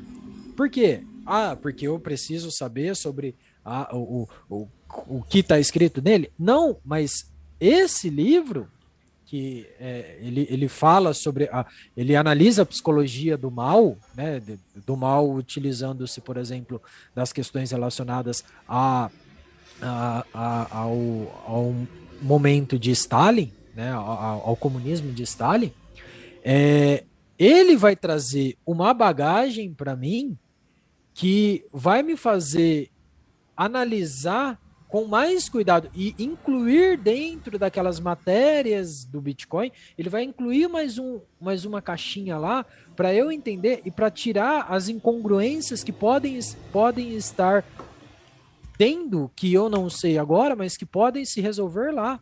E, e vão me fazer garantir mais questões e, e, e vai me vai deixar bem definido que talvez ou não, né? Muito provavelmente não, mas talvez alguma coisa dentro do Bitcoin está errada. E aí, se estiver errada, eu preciso verificar como é que eu faço para que aquilo, para acertar aquilo para que seja melhor para o Bitcoin consequentemente, para as pessoas. E se não for, e se não for, se, se tiver certo, vai só confirmar aquilo que, que eu estava acreditando ser verdade. Então, são questões que você analisa que, que, que começam a, a, a, a, a serem importantes para você estudar, que não tem nada a ver com o Bitcoin. Que não tem nada a ver com o Bitcoin. Um outro exemplo, uma, uma outra, uma outra questão. Que eu, outro dia eu estava tava lendo sobre a, a, a mudança psicológica do, das pessoas né, em relação é, o que o Bitcoin faz para as pessoas. Então, as pessoas elas tendem a ter uma visão sobre o que é arte e o que não é arte. Mas no, não no sentido assim de falar assim, suposição, tá? Uma suposição. Aí falar assim, não, olha, é, é, sei lá, vamos, vamos pegar uma, uma coisa que é quase, né, é, é quase definida por todo mundo. Ah, é, o o, o, o, funk não é arte. O funk é qualquer coisa menos arte. Você não pode comparar o funk, por exemplo, com Vivaldi. Não, você não pode comparar. Mas aí tem uma questão. Você sabe quem foi Vivaldi? Você não sabe quem foi Vivaldi. Como é que você vai falar que o, o funk não é igual ao Vivaldi, sendo que você sabe o que é funk, só que você não sabe quem, que é, quem foi Vivaldi? Aí você vai começar a estudar e vai querer saber quem que é Vivaldi. Aí você vai estudar quem é Vivaldi, aí você vai ver que Vivaldi era um compositor de ópera, que é, é, de música clássica. Aí você vai pegar e vai falar, não, tudo bem, música clássica, mas por que, que a música clássica é tão complicada? Aí você vai estudar a música clássica. E aí, por quê? Porque uma coisa que o Bitcoin faz é fazer com que você se sinta é, um completo imbecil em relação à sua visão de mundo e o que o mundo pode te dar de conhecimento e de capacidade para você ser uma pessoa melhor. O Bitcoin ele, ele, ele tem essa capacidade por quê? Porque você não consegue. É, é, se você tem tantas coisas como isso, é, é tem tanta coisa que você acha que é arte e não é arte, então você precisa começar a chegar e falar assim, não, mas, mas o que, que é arte? Vou, vou, pesquisar o que é arte, Se você vai atrás, for... você vai Então, tipo, você não. Aquilo não é arte, então você vai atrás. Aí você vai ver. Aí, cara, são coisas assim que.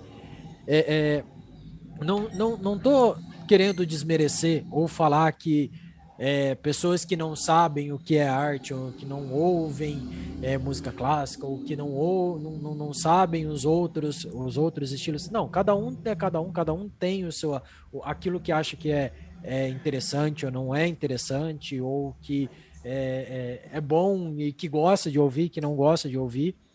É, mas assim, você começa a ter uma tendência a querer saber mais das coisas, querer saber mais da, da, da, da, do mundo, querer saber mais sobre, sobre a parte do que, que o ser humano é capaz de fazer, qual é a, a nata do ser humano, entendeu?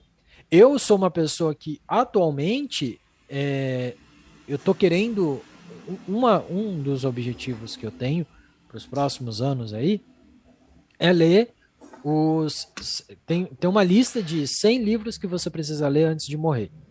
É, e isso aí veio de um filme que é com o Denzel Washington, que é o Equalizer, é, que ele tem lá né, todo, a história toda, e, e dentre essa história toda, ele tem lá o, o, o objetivo dele, que são 100 livros para ler antes de morrer. E por que que eu quero ler isso? Porque se são livros que eu preciso ler antes de morrer, significa que eles têm alguma coisa que eles precisam contar. E o que, que é que eles precisam contar? E porque assim, eu leio um resumo do livro, para mim, para mim, não, não quer dizer que quem queira fazer isso não tá errado, mas para mim não vai ser o suficiente. Eu quero sentir aquilo que que, que, ele tá passando, o que, que ele precisa passar para mim, que o que, que vai mudar a minha vida depois que eu ler esses 100 livros, entendeu? E, e, e, isso é uma coisa que eu quero fazer, é uma coisa que eu quero entender, é uma coisa que eu, que eu quero verificar, porque para mim é uma coisa que agora é importante de eu saber. Eu, ou como a, a, a Debs fala né, no Olá Bocó, para a gente ser menos bocó, para a gente saber mais o que, o que, que as coisas que estão acontecendo, para a gente ter a visão de mundo que a, que a gente não tem hoje. E se você ou qualquer outra pessoa não quiser ler Mob Dick, porque ai, é, um, é um texto chato, já sei história e tudo mais, tudo bem. Tudo bem, você não vai ser um, uma pessoa pior por conta disso. Entendeu? Eu mesmo, eu gosto de música clássica, eu gosto de música clássica. Mas em 90% do tempo, tem dois estilos de música que estão na minha playlist, que é, é, é música eletrônica russa, o hard é, bass da vida. É funk e gospel. É, e, e, e o punk rock da vida, que são dois tipos de música que são assim muito pobres em questão de. Quer dizer, qualquer coisa é pobre quando você vê música clássica. Mas são duas, é, é, dois estilos de música que não. Assim, são pobres em questão de arte, mas são bons para mim, que eu gosto de ouvir. E eu não vou deixar de ouvir por conta que, ai, são pobres. Não, eu gosto de ouvir, eu vou ouvir. Mas ai, isso não, é não quer dizer que eu não consigo. Hã? Ai, não é cult, eu não vou ouvir. É, então. É, isso não, não tem como, entendeu? E outra, dentro do punk rock tem, acho que no, no, ou é a totalidade, ou é pelo menos 90% da, das músicas, são músicas de, de é, assim, são de esquerda, porque o, o, o movimento ele cresceu com o movimento de esquerda. Aí agora não, porque você é bitcoinheiro, porque, né? Pois é, agora pode parar de ouvir isso daí, viu? Então aí, não, não pode. Eu não posso parar. Eu tenho que parar de ouvir, porque, nossa, o cara tá. O cara é anarcocomunista. Oh, ah, não, é. porque os caras são. Porque os caras são é, working class, são tipo operário, são os caras são comunistas stalinistas que fazem essa música. Pois é, entendeu? é, agora até fica dando dinheiro para comunista e ouvindo esse cara. Para com é, isso. então. É a mesma coisa, tipo, ah, porra, eu ouço Rage Against the Machine. Você vai, você vai querer falar pra mim que eu vou ter que parar de ouvir Rage Against the Machine? Ah, vá tomar no cu, velho. Ai, ai. E agora, em relação a essa parada aí, o que que tu acha da a galera que quer ouvir aí, em especial o Lourenço, salvo pra ele que tá aqui sempre acompanhando a gente. Ele quer saber o que que tu acha da comunidade da Nana. Se tu gosta muito deles, como é a tua relação de amor e ódio aí. Cara, tem muita gente da Nano tem muita gente mesmo que eu converso que tem é, tem alguns pontos interessantes. São pessoas que eu converso e que eu é, que realmente assim eu vejo que tem argumentos é, válidos. O Vini, né? o Vini é um exemplo, para citar o cara. Então, o, o Vini, ele, ele, é um, ele é um cara que, assim, durante muito tempo eu discuti com ele e eu até marquei ele para a gente poder conversar sobre. Brigar. É, não, brigar não, não Tô vai ser uma brincando. briga. Mas assim, é, que eu discutia muito com ele, mas aí depois de um tempo, é, não, não que ele tenha que ele esteja fazendo isso, mas deu-se a perceber, tá? Que ele queria discutir a toda hora e tipo assim, eu não, não sou disso. Eu vejo quando tem uma discussão que é válida, realmente a gente conversa e tudo mais. Mas ele, o, o Artombado, se eu não me engano, É, é arrombado tem- mesmo. é, então. É, tem. Tem, eu acho que tem um outro lá também que, assim. Tem, tem, tem discussões válidas, né? Só que, em grande maioria das vezes, as pessoas. É, é porque, assim, ó, qual, qual que é o meu ponto? Qual, qual, qual que é a minha discussão com essa galera, tá?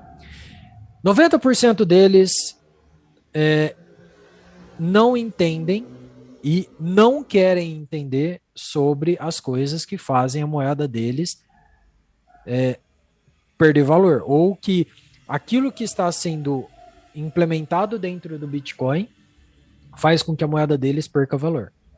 Tudo bem, é, é é uma questão de, vamos dizer assim, de negação que acontece, normal, que quando você, por exemplo, você chega e, e fala alguma coisa ruim de alguma coisa que. É a mesma coisa é, com você, o, Caio. É, você tem uma. Não, ó, é, aquela discussão que a gente teve com relação a que você acredita que você quer ter uma, uma, um- uma cidade anarcocapitalista onde a cidade ela é baseada no catolicismo. É, você definiu isso como, como sendo um, um- ponto importante para você e que, como você disse na, naquela, na, na discussão, talvez você esteja errado, mas você não, não, não, não- acredita, pelo menos por enquanto, que não está errado. Você é, é, fechou o seu argumento ali, mostrou que talvez você esteja errado, mostrou que talvez você não esteja, mas que você não, não vai discutir, que você não vai mudar de ideia e que é, naquele momento, não quer dizer mais para frente, mas Eu naquele momento isso. você tá, você tá simplesmente falando. "E- É, é isso que eu acho, não tem nada que você me fale que vai mudar minha opinião. Tudo bem, normal, mas é, é um ponto de. Não é um- uma coisa ruim, é, é, uma, é uma situação humana que acontece mesmo quando a gente é confrontado com alguma coisa que a gente acredita. Não é assim, não é não é um ponto irreversível, não é uma coisa que, que mostre que é, um, que é uma falha de maneira nenhuma. Mas assim, são. é, é, quando você tem isso e você São se nega. né? Isso, são estigmas. E quando você tem isso e você se nega a Ouvir, progredir, É, entendeu? É, começa a ser um problema. Então, sim. por exemplo, é, se você chegasse para mim e falasse assim, não, beleza, eu, é nisso que eu acredito, não tô nem aí, eu vou parar aqui, vou assim, não quer dizer que você, ah, agora vou voltar 100% das minhas horas é, para a gente, para verificar se eu estou certo, se eu estou errado com relação, não, é, é- é questão de você vai alguma, em algum momento, talvez, é, que seja oportuno para você, você vai verificar se aquilo que foi falado, se é, compactua realmente com aquela linha de pensamento sua ou se não compactua. Tudo bem. Mas a partir do momento que você nega e você deixa negado e que você fala que a minha opinião é a melhor do que você e não tem nada que faça que você fale que mude a minha opinião porque você está errado e porque o que eu acho está certo, entendeu? Sim. Nesse momento você está criando a bolha da burrice. Uhum. E é onde é, tem, muito, tem muita gente no- na comunidade da Nano e na comunidade de, o- de outras, Até na própria outras moedas, Bitcoin. inclusive Não no concorda? próprio Bitcoin também. Sim. No próprio Bitcoin existe isso. Não vou falar que não é, tá? Existe, É, é, isso, isso acontece muito com novato, aconteceu comigo também. comigo. Então, vezes. tipo assim, é- é, chega um momento que você se enclausura na sua bolinha da burrice e você fica lá. E assim, é uma questão de burrice mesmo, não é questão de ignorância. Porque a questão da ignorância é quando você sabe que você não sabe e que você está. Você entende da sua incapacidade de você entender isso, e tá tudo bem, mas que você vai parar naquele momento aquela discussão, você vai estudar aquela, aquele argumento, você vai ver aonde você chega sozinho, vai discutir aquele argumento naquela, naquela linha, certo? Vai criar outros problemas dentro da onde você parou e vai continuar fazendo esse progresso. Entendeu? É um processo científico, e... né? É, é, um, Cria literalmente é um processo testa, científico. verifica, debate, enfim. Entendeu? Prova no e... tempo o seu argumento. E, e, e, esse, esse, esse contexto que você faz, você. Você. É, quando você fica enclausurado na sua bolha de ignorância, essa bolha é muito simples de ser estourada. Basta você querer. Agora, na bolha da burrice, é pior. Por quê? Porque você não tá é, querendo sair dessa bolha. Você não quer sair dessa bolha.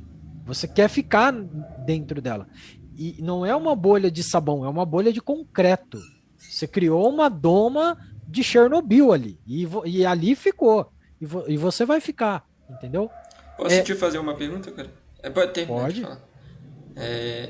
Não, eu só queria te perguntar. É, tal, tal, talvez seja meio boba essa pergunta, mas e se por um acaso tu já parou para pensar assim alguma vez, tipo, cara, e se eu estiver nessa bolha? Tipo, e se for o caso inverso, assim? Porque eu imagino que, por exemplo, alguém da Nano pode olhar e dizer, ah, esses caras estão numa bolha. Que nem aquele cara lá da. aquele Fitbaldi, sei lá como é o nome dele, aquele da Ethereum. É, ficava lá falando que a gente era louco e etc. Só ficava falando essas coisas que a gente nunca tinha estudado, teoria monetária, enfim. E eu já parou para pensar e tipo, e se eu tiver errado sobre isso? Já, ou tu acha que não existe essa possibilidade? Como é que tu vê isso? A, a, o padrão é eu, é, é, é, eu pensar isso de mim mesmo. Esse é o padrão. É, o, o padrão é eu colocar em xeque aquilo que eu estou falando e ver se aquilo que eu estou falando é uma verdade ou não. Entendeu? Então, quando é, é, fala assim, ah, não, você é burro, você é ignorante, você está dentro de uma bolha que você não sabe o que você está falando, porque eu estou falando que é isso e pronto, acabou. E que, que nem né, a, a, aquele cara da Ethereum lá falou que é melhor uma, uma moeda com uma inflação garantida e com uma definição é, é, de, de inflação definida, certinha, bonitinha, do que uma, uma moeda limitada ao, ao suprimento de valor, ao, ao suprimento supply, né? monetário, né? né? Só que assim, é, ele falar um negócio desse... É... Puro, né? Então, é, é, é uma questão keynesiana, mas também a, escola austríaca também fala isso, porque a, a, escola austríaca tinha os gold bugs. E os gold bugs definiam que a, o ouro realmente ele tinha uma, um supply de, é, constante de crescimento de mais ou menos 3% ao ano, e ele era assim, o stock to flow dele é de mais ou menos 60 anos, e, e a gente tem que definir isso como sendo verdadeiro, e tá tudo certo, e é assim que tem que ser. Só que só que é aquilo que eu falo para você. Isso é uma verdade? É uma verdade naquele momento da história. Se você pega o histórico, se você traz o histórico, se você analisa o histórico, o, o, o desenvolvimento da, da linha de pensamento dos austríacos, você começa a perceber que mesmo com, com, o próprio Hofbard, que ele falava que deveria se existir uma moeda na qual o suprimento é limitado. E esse suprimento ele tem que ser dado é, é, por terra, batido, é, é, é definido e não, e, e, não maior do que aquilo. Entendeu? Mises falava que qualquer moeda, qualquer quantidade de moeda é o suficiente para uma sociedade, contanto que ela seja infinitamente divisível. O Bitcoin é infinitamente divisível. Ele não tem problema você criar novas, novos zeros depois da vírgula. Tu considera dizer, que o Bitcoin já seja uma, uma forma de moeda de dinheiro? Porque, assim, de acordo com as definições seguindo o princípio misesiano, né, teria também que ser uma moeda já aceita realmente de cunho maior, né?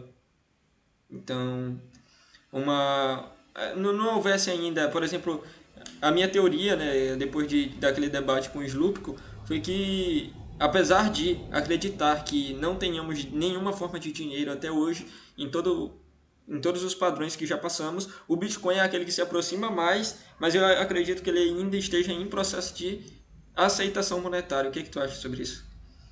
Então, para a gente falar o que é ou o que não é, é moeda. dinheiro, né, o que não é o que é o que não é moeda, a gente tem que primeiro definir os padrões, com, né? com qual definição que a gente vai usar. Porque se for de Mises é uma coisa, se for é, se você Mas pegar a, tua, definição... o que, é que tu acha?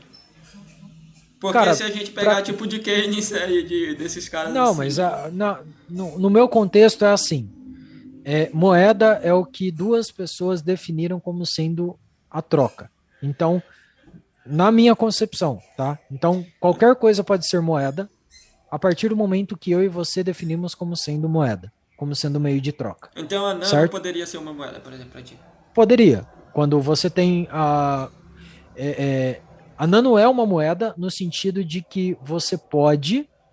É, um, um naneiro pode ir lá, trocar por algum bem ou serviço com outra pessoa que aceite a nano e aquilo é uma moeda. Querendo ou não, pela definição, ela é uma moeda. Agora, ela é uma moeda para a sociedade? Uma moeda forte, Aí, né? Entendeu? Ela é uma moeda forte?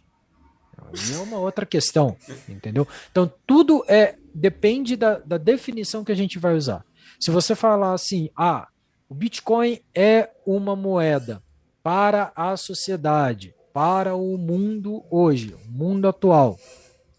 E sendo ela uma moeda, ela é uma moeda forte.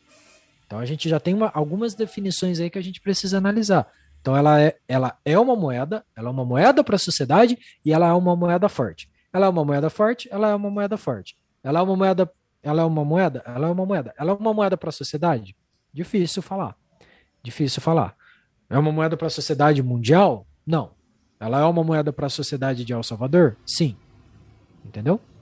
Tudo, tudo é uma questão de Entre você aspas, né, Cora? Porque... analisar. É, assim, eu, entra, eu entraria em uns, em uns, como eu posso falar, em umas brechas, assim, só, sabe, Assim, no final é aquilo. Eu acredito que seja um processo, eu acredito tal como. Eu não sei se o Ulrich ainda defende, né? Se ele, mas até um dia desse ele defendia isso e é muito parecido. Eu não sei se ele mudou de ideia depois da implementação de El Salvador, mas para mim o conceito continua o mesmo de que existe uma necessidade de precificação em satoshis, né? E isso ainda não é feito em em, em El Salvador, ainda não é precificado em satoshis. E aí fica dependendo da volatilidade em relação ao poder de compra e ao poder de pagamento de serviços. Então é meio complicado fazer essa precificação. Seria feito se fosse de um para um, né? Só que ainda não é feito assim, até porque a produção de escala de produzir um lápis, por exemplo, ela é feita a partir de dólares, no caso de El Salvador, né? Então, precificar em satoshis de acordo com o dólar, acaba se tornando um problema por conta da, da alta volatilidade, né?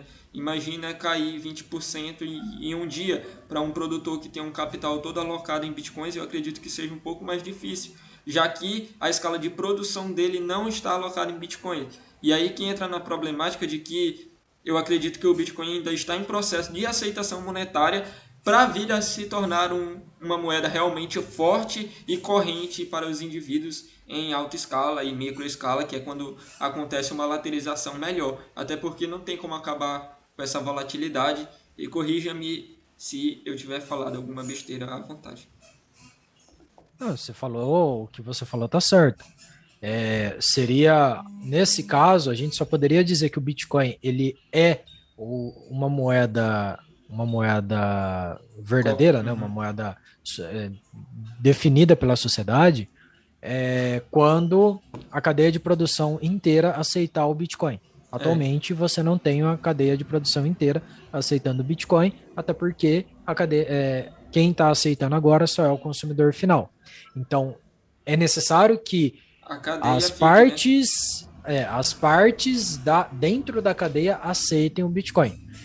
Diferente de outras é, de outras mudanças que ocorreram, mas que a gente pode dizer aí que né, é, é, é, isso difere né, na, na, na no, no, mundo, na sociedade, na história principalmente, é que as alterações das, das moedas é, de, de padrão monetário, elas foram do é, de, de maneira top-down. Então, Como assim, os, top-down?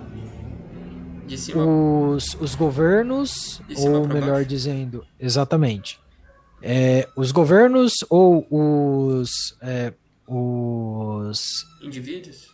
Agentes? Não, os, os agentes que trabalhavam com a matéria-prima, eles definiram a- aquilo como sendo moeda e passou-se para toda a cadeia de produção.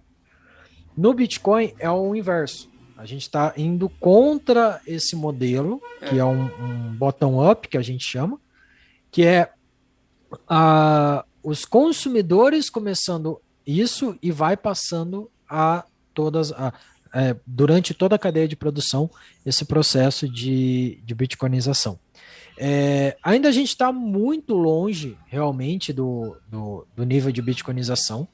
É, cada nova cada novo advento aí vai traz mais o Bitcoin para esse momento, mas atualmente ele não não estamos num, num período de bitcoinização, Uhum. hiper bitcoinização no caso. É, É, a gente vai ver isso quando, que nem eu falei na, na no Space que tinha a Live Coins e a Lorena, certo. É, a gente só vai ver é, essa uma hiperbitcoinização a partir do momento que eu tiver um jeito simples, prático e rápido de eu baixar uma carteira e atrelar tudo que eu quero e, e todos os outros locais aceitarem o, o Bitcoin, inclusive a, a empresa na qual eu estou trabalhando aceitar o pagamento que seja feito em Bitcoin. É, Porque enquanto não, não, não, não tiver isso, a lei de Gresham vai prevalecer Vai e a gente entender, vai né? usar a moeda a gente vai, vai usar a moeda fraca e vai tirar de circulação a moeda forte. Exato. É exatamente assim que eu penso também. E assim, a gente, o que eu acredito que dá pra gente fazer no curto período de tempo é cada vez mais estimular, né? Por exemplo, eu poder começar a receber em Bitcoin, tentar estimular outros indivíduos a aceitarem o processo do Bitcoin. Agora, em relação a essa pergunta, eu queria fazer um questionamento, eu queria saber se tu considera que existe uma possibilidade do Bitcoin ser uma eterna moeda como reserva de valor, assim. Tu, tu, tu acredita em uma possibilidade dessas? É, Assim, só Pra questão sem- de possibilidade, né? Porque. ah, se tratando de possibilidade, até eu, eu posso morrer por um pato, né? É, não, né? Um pato Mas assassino, mas assim.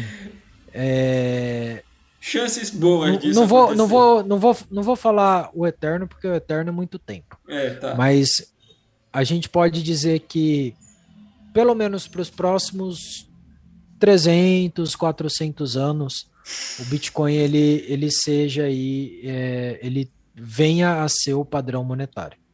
Não sei como que vai ser nos próximos anos, eu- e eu, coloco aqui 300, 400 anos, que eu acho que é o tempo necessário para a gente poder ter alguma coisa de, de colonização fora do, do- da Terra. Porque depois que a gente tiver uma colonização fora da Terra, é, por conta da latência da, da rede, não vai ser mais possível a gente, por exemplo, usar Bitcoin em Marte. Então a gente vai ter que ter, sei lá, Martecoin e a gente vai ter que ter o Bitcoin aqui na Terra. Por então a é gente vai possível? ter latência. O tempo que demora para eu mandar o, o sinal daqui até lá. Ah, Então, as pessoas que estão minerando aqui vão ter uma maior possibilidade de, de fazer mineração do que lá em Marte, por conta da latência desse, de- de- dessa, desse tempo. Mas né? e a partir do momento em que eles tiverem, por exemplo, uma quantidade suficiente de bitcoins lá? Porque Então. a latência só demoraria para enviar, né? Mas depois, a partir do momento que, por exemplo, eles estão com um milhão de bitcoins lá, já dá para usar como padrão monetário também, né? Lá E entre eles. E Ah, consenso. Consenso. E é. consenso da rede. Ah, Mas qual como que você ah, vai ter o consenso ah, da é, rede? tá.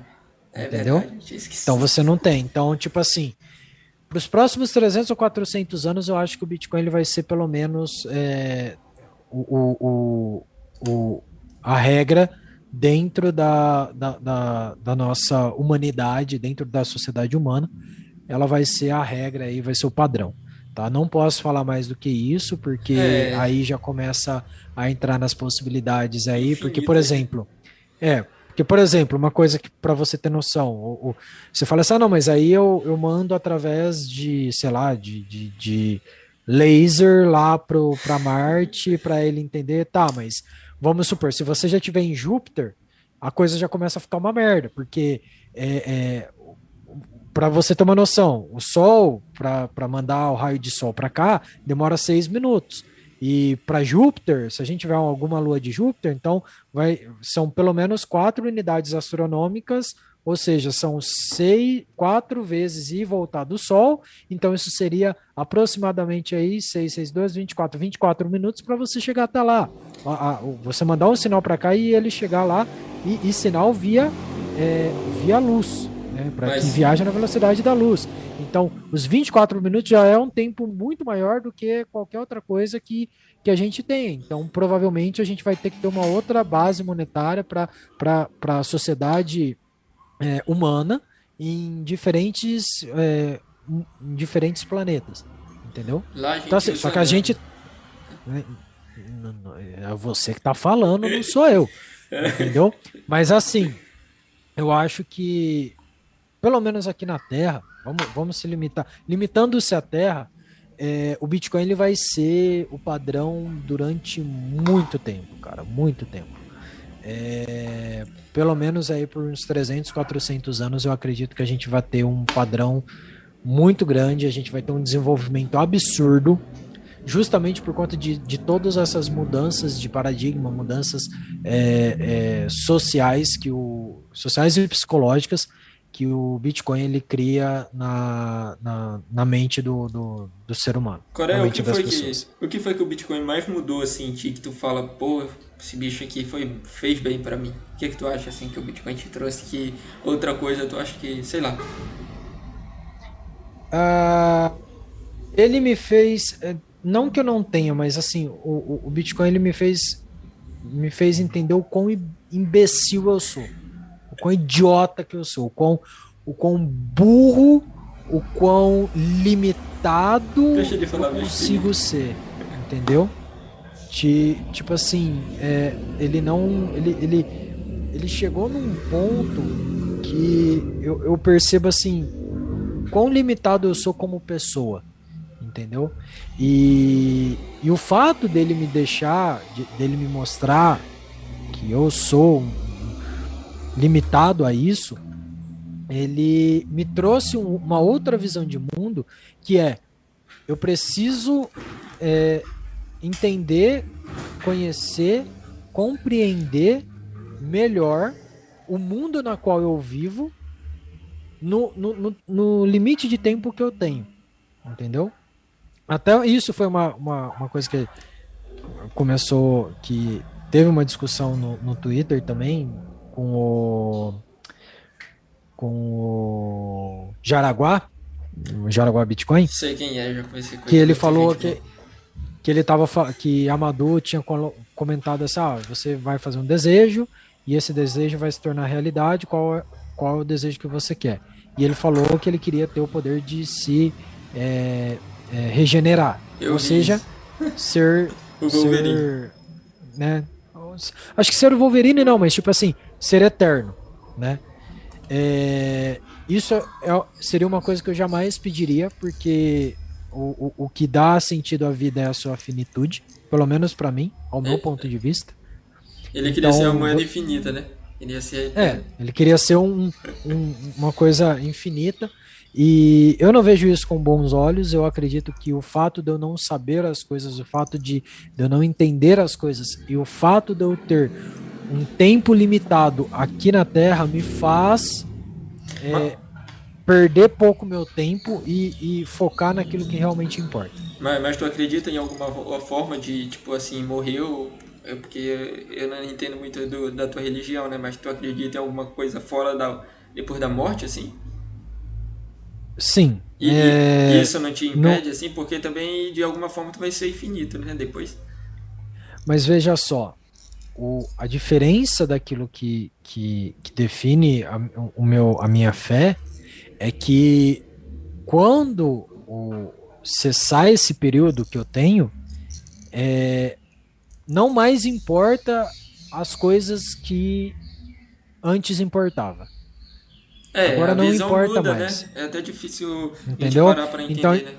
Então, tipo assim, se você é cristão, uhum. as coisas que você vai. A, a, importância que você vai dar no céu vão ser diferentes das coisas que você vai dar importância aqui. Perfeito. No, no pessoas que, que, que têm um olhar de, tipo, é, reencarnação, ela vai zerar e vai começar uma outra coisa, vai, e que vai começar uma outra coisa, que vai começar uma outra coisa, que uma vida que você deu atenção naquilo, você não vai dar a mesma atenção para aquela outra coisa naquela vida que você vai ter, entendeu? Exato. No meu caso, é, a gente é, não, não vai ter essa mesma coisa, porque quando é, vier a morte, depois da morte, eu não vou mais me preocupar com isso, eu vou me preocupar com outras coisas também. Entendi. É, é, realmente é. E também é difícil a gente trabalhar com esse tipo de visão porque ela parte do princípio da fé e a fé ela é baseada na sua própria moral e a sua moral é, é definida por você e não por mim. É, perfeito. É, eu, eu também não gosto muito dessa ideia. Qual, qual foi o poder que tu escolheu ter, Coreia? O poder? É. Uh, e todas as pessoas que eu todas as, as a minha família, amigos e pessoas que eu tenho carinho tenham uh, muito mais muito mais felicidade, muito mais é, é, tenham uma vida muito melhor. É isso que que, que eu peço. Para mim, o importante é isso. Se essa galera tá feliz, eu tô feliz também. Aí sim. Olha lá, hein? É, é, falando sobre isso, Cora, eu queria saber se tu. Se tu. A tua relação assim com o Bitcoin, se para ti é, ele está muito além da questão monetária ou para ti a questão monetária também importa muito mais? Como é que tu vê isso? Com relação a quê? Ah, tipo assim, o dinheiro para ti é o que mais te chama no Bitcoin? Não, a liberdade. Se, liberdade se, e a segurança. Se a, ah, tá. E em relação ao nosso tema aqui, que é Bitcoin, por que o Bitcoin não as altcoins, que a gente já conversou pra caramba, tudo isso engloba, talvez para alguém não tenha ficado tão claro, mas tudo isso engloba um pouco. É, tu, se tu não ligasse tanto para parte para a parte financeira, assim como tu falou que prefere, se tu não ligasse tanto para a parte da liberdade e mais a financeira, tu faria a diversificação? Se meu foco fosse ganhar uh, mais, ganhar mais, mesmo assim eu não faria, uhum. porque é, apesar de é, não compensa o risco de você tentar ter uma outra moeda, sendo que o Bitcoin ele é a moeda que assim tem uma perenidade na no tempo, né? nos ganhos, nos ganhos, né? E, e assim, ele, ele por si só, pela, pela, pelo seu próprio, pela sua própria característica, pelo seu próprio, é, pela sua própria é, rede, né? pelo poder de rede, pelo, pelo fato dele ser um protocolo, é, ele já, já traria o, o retorno que eu gostaria. Certo. Então, não, mesmo que, que tenha que eu foque em investimentos, eu não, eu não faria a, a diversificação. Porém, as pessoas que fazem diversificação e que focam no Bitcoin como sendo um investimento, eu as entendo. Mas, e, e por que tu não faz? É, é no caso, só para exemplificar, que algumas pessoas que estão aqui não podem não entender esse tipo de conceito, é no caso, o que o Coreia está falando é que existem pessoas que utilizam da alt season que é, é o período de, em que as altcoins costumam crescer um pouco mais em relação ao Bitcoin e algumas pessoas utilizam desse momento para acumular mais satoshis. Não é isso, Coré? Isso. E por que tu não faz isso? Porque isso requer uma necessidade de risco e o risco, o retorno que ele traz não, para mim, não vale o risco que eu corro. Mas se tu tivesse começando hoje, assim, com pouco capital, é, tu ainda assim não faria? Não faria. Não faria por quê? Tá? Por que, que eu tô falando isso?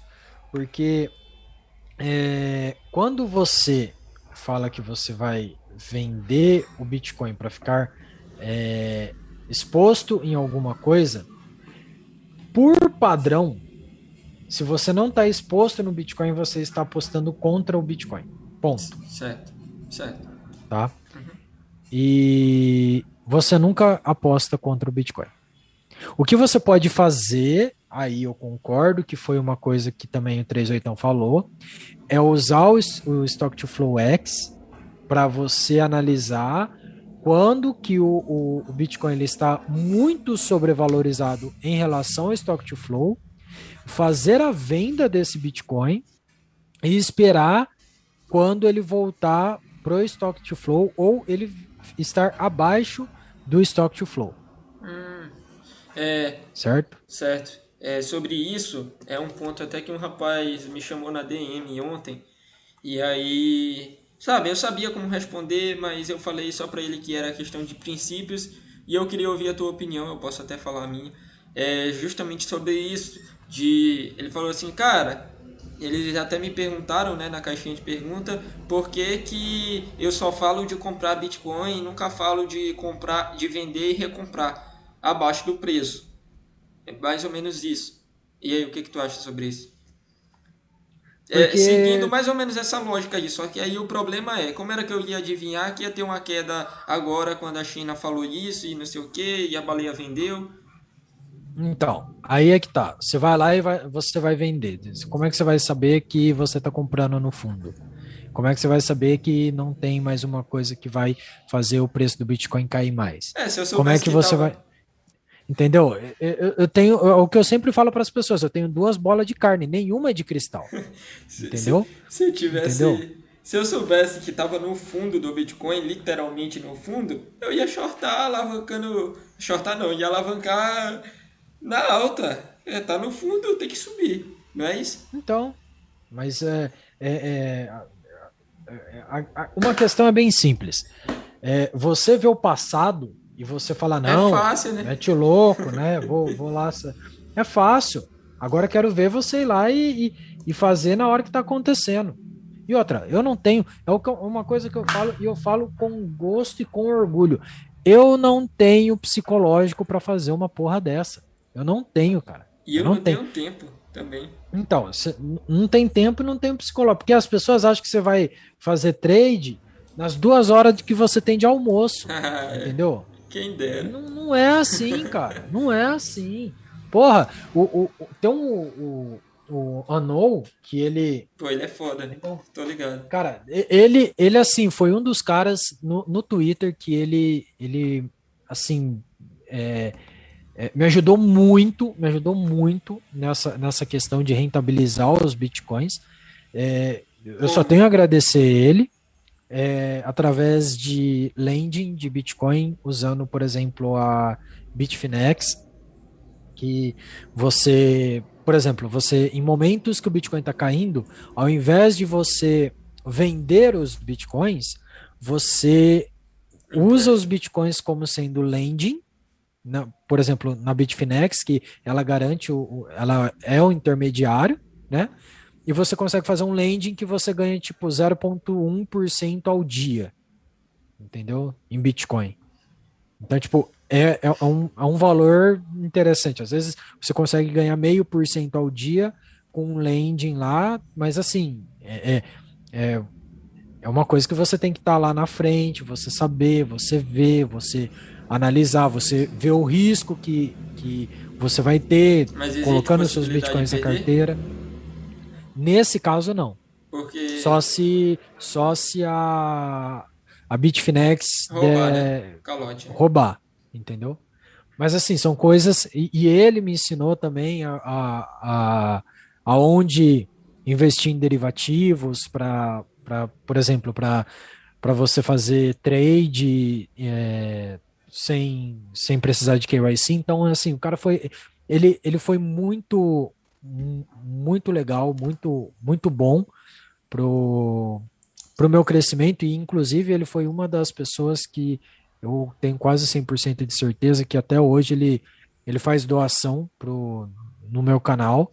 Então são coisas assim que ajudam você a, a, a manter, a, a, a- conseguir aí é, se crescer nesse, nesse mundo do Bitcoin, né? Tu. É, esse é, esse é da hora demais. Eu sei quem é. é um- eu, inclusive, eu tenho pretensão de chamar ele aqui, porque eu já acompanho assim, o conteúdo dele. Eu já percebi que ele faz essas paradas aí de trading e tudo mais. Inclusive, a comunidade me serviu para perceber isso também, né? Porque para mim, antes, todo mundo que fazia trade era vendedor de curso e era mentiroso. Para mim, todo mundo era assim. Eu tinha um certo preconceito. Inclusive, eu sempre converso com o meu sócio para tentar mudar, porque ele ainda tem esse pensamento. Ele realmente Uhum. só vê aqueles caras do Instagram lá que passa o dia querendo vender o curso, falando que é milagroso, que, que além do arroz com feijão, né, que é rodar, fica fazendo milagre com essas coisas. Então, eu acho legal, né? Porque a gente percebe que as coisas estão além do que a gente pode ver, né? Algumas coisas estão além disso e dá para rentabilizar de outras formas. Eu assim até acho, eu até entendo quem faz essa parada de comprar altcoins. Eu já, como eu te falei, eu já cheguei a cogitar esse tipo de coisa, comprar altcoins para tentar aumentar o volume de bitcoins, até que eu percebi no meu caso, no meu caso, tá, eu quero deixar isso bem claro. No meu caso, isso não era vantajoso porque eu percebi que eu trabalhando e usando o Bitcoin como poupança era muito mais vantajoso do que eu ficar tentando fazer coisa que eu não sei, quebrar a cara e, e ficar falando coisa que eu também não sei, passando informação que eu não sei. Então é aquilo, se eu não sei, eu não vou. Se eu não sei se eu tô de paraquedas ou não, eu não vou pular do avião. Vou ficar quieto aqui. Eu não sei se a mochila tá na minha costa ou não, então é melhor ficar quieto. É, como o Coreia sempre me fala, é, não, não, não me vai me fazer merda, não é isso, Coreia? A frase? Exatamente. Faz o que você quiser, só não vai me fazer merda. Então, é exatamente isso. É, Coreia, tu quer. O nosso papo tá muito bom, tu quer falar de mais alguma coisa? Cara, eu acho que a gente já, já discutiu bastante coisa. Sinceramente, eu não sei mais nada o que a gente possa falar aí que Eu, possa agregar mais com o pessoal. Tem, tem uma coisa, tem uma coisa legal, é em relação umas três coisas assim, mas são coisas curtas, é. Tu indicaria qual livro assim para quem tá começando? Um, um livro sobre Bitcoin e um livro sobre investimentos, mas que não seja realmente o Bitcoin, mas que dá uma visão Tá. assim, tipo princípios do rei. Enfim. Tá, é, o primeiro sobre o Bitcoin, Uhum, Red Pill, do 381 do Alan. certo. São, são, eu, eu acho assim que ali você vai ter todo o, o conceito primordial para você começar, para você entender, para você compreender as coisas do Bitcoin. Então eu acredito que ele seja um bom início aí. É, um, um livro para quem está querendo começar é, A entender no- no mundo- no mundo dos investimentos, é O Homem Mais Rico da Babilônia. Uhum. Eu acredito que os conceitos que são que estão lá e que são antigos pra caramba é, são muito importantes e, e eles formam a base para qualquer tipo de investimento, desde investimento em ações, investimento em Bitcoin, ou se você quiser ser agiota, todos o- a questão tá tudo lá, o, o básico tá tudo lá. Então eu acho que é bem interessante. E ah, eu acho que é isso aí.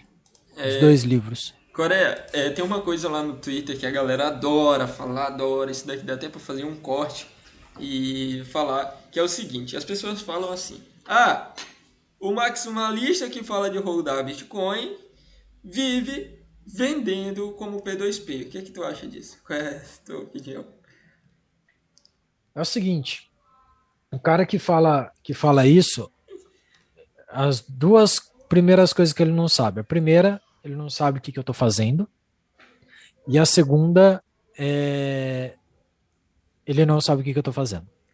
Porque assim, é, o cara que ele chega para mim e fala assim, não, porque o cara fala que é, é rodar, que não sei o que, que não sei o que, e faz Mas ele Então, a primeira, ele, ele, parte do princípio que eu tô vendendo o meu Bitcoin. Exato. A começar por isso.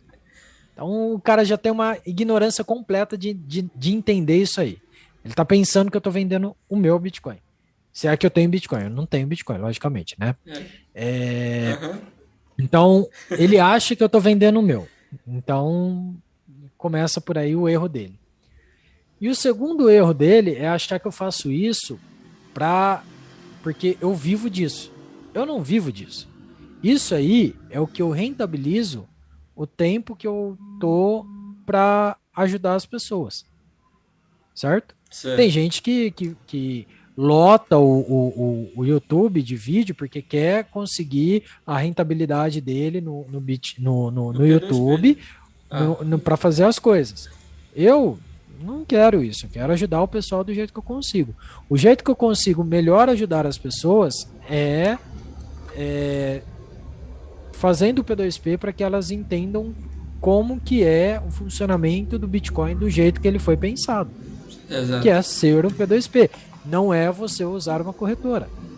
Uhum. Então, a partir do momento que eu não confio em, que eu sempre falo, todo mundo é scammer até que se prove o contrário, eu dou o pontapé inicial para eles, para eles terem um, um, P2P de confiança, que eles podem ver com todo mundo que, que um dia aí já, né, é, comprou com P2P. Tu já teve algum problema com isso? Nunca tive, uhum. nunca tive. É, Também nunca, nunca tive.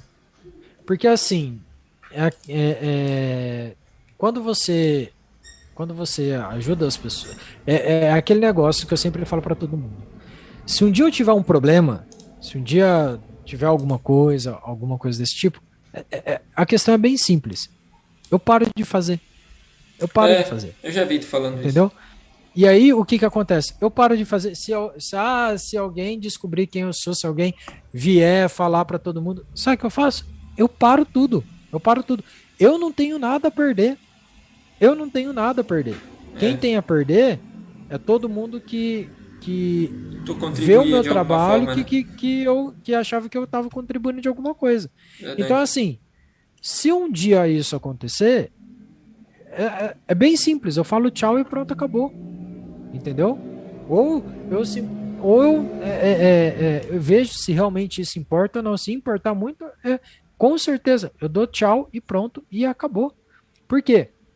Porque é, eu faço isso para ajudar as pessoas, para ajudar a comunidade. A comunidade me ajudou muito. E eu ajudo a comunidade ajudando a própria comunidade. E eu quero que as pessoas é, é, é, é tenham esse. consigam né, ter essa, esse, esse, essa. Eu, posso ajudar elas por conta que um dia alguém me ajudou.